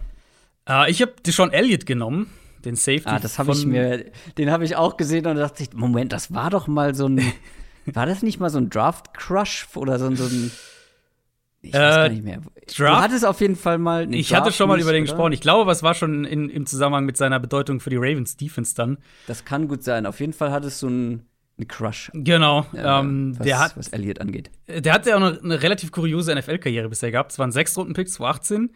Hat sich dann den Arm gebrochen, die erste Saison verpasst. Dann die 2019er Saison ja. hat er auch fast komplett verpasst. Mit einer Knieverletzung im, im Oktober. Ähm, und dann auf einmal wurde er 2020 Starter, als diese Earl Thomas-Geschichte in Baltimore passiert ist. Also als die Earl Thomas ja da ein paar Wochen, drei Wochen vor Saisonstart oder was das war, ähm, entlassen haben. Auf einmal war er dann Starter und hat das ziemlich, ziemlich gut gemacht, hat jedes Spiel gestartet, war eine der positive Überraschungen in der Saison ähm, bei den Ravens und dann eben vergangene Saison im November ähm, wieder auf IR gelandet mit einer, mit einer Bizepsverletzung. Also Verletzungen sind halt schon ein Thema bei ihm waren jetzt sehr unterschiedliche Geschichten. Also nichts, wo ich sage, der ist irgendwie verletzungsanfällig, weil ich meinen Armbruch und eine, einen Bizeps, weiß gar nicht genau, was war, Bizepsriss oder Bizepsverletzung ähm, und eine Knieverletzung sind halt irgendwie schon unterschiedliche Geschichten. Also so, aber ja, Verletzungen muss man bei ihm auf jeden Fall erwähnen. Auf der anderen Seite, der ist gerade mal 24, der kann in der Box spielen, der kann im Slot spielen, der kann tief spielen. Also was diese Ravens Defense ja auch durchaus verlangt, diese, diese Flexibilität von den Defensive Backs. Ähm, ist ein guter Hitter, der spielt schnell. Harbour hat auch drüber gesprochen, wie er, ähm, wie der die Defense versteht und deswegen auch dabei helfen kann, das Gesamtkonstrukt quasi besser zu machen.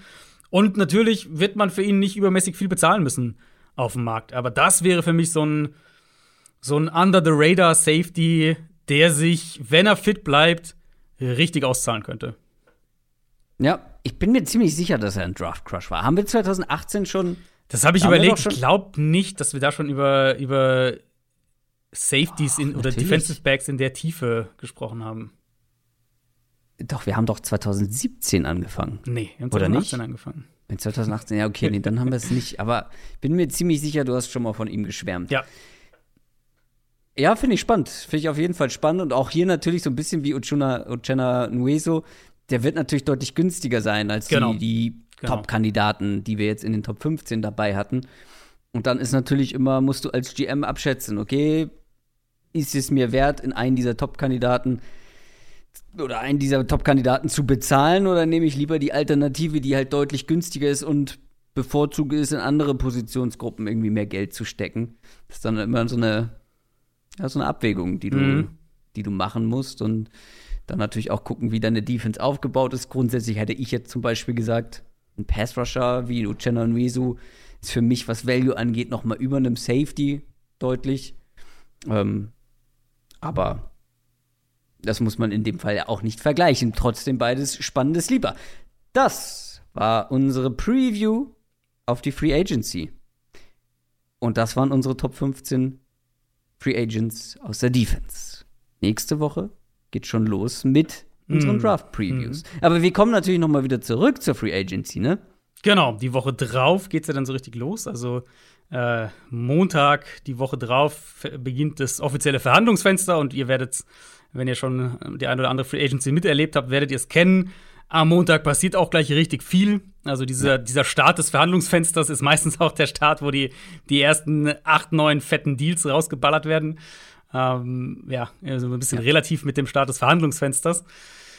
Da werden wir drüber sprechen. Unser Plan ist, dass wir am Dienstag dann im Laufe des Tages eine, eine Folge mit so einem so eine reine News-Folge als erstes Recap dann ähm, für euch machen. Und dann am Mittwoch beginnt ja das offiziell, äh, beginnt offiziell das Liga-Jahr. Dann dürfen diese ganzen Deals auch offiziell werden. Trades, falls es bis dahin welche gibt, ähm, dürfen offiziell werden. Und dann werden wir am Donnerstag mh, dementsprechend im Laufe des Tages auch erst aufnehmen, weil natürlich Mittwochabend, Mittwochnacht dann viel passiert noch. Also die Folge wird es dann nicht wie gewohnt am Donnerstag um 0 Uhr, sondern wahrscheinlich irgendwie so um, weiß ich nicht, 13, 14 Uhr geben. mittags. Sehr gut. Das soll es auf jeden Fall für heute gewesen sein. Ich hoffe, es hat euch gefallen. Feedback, wie immer gerne da, wo es geht. YouTube, Instagram, Twitter natürlich auch. Wir hören uns dann nächste Woche wieder. Bleibt gesund, macht's gut. Ciao. Ciao, ciao.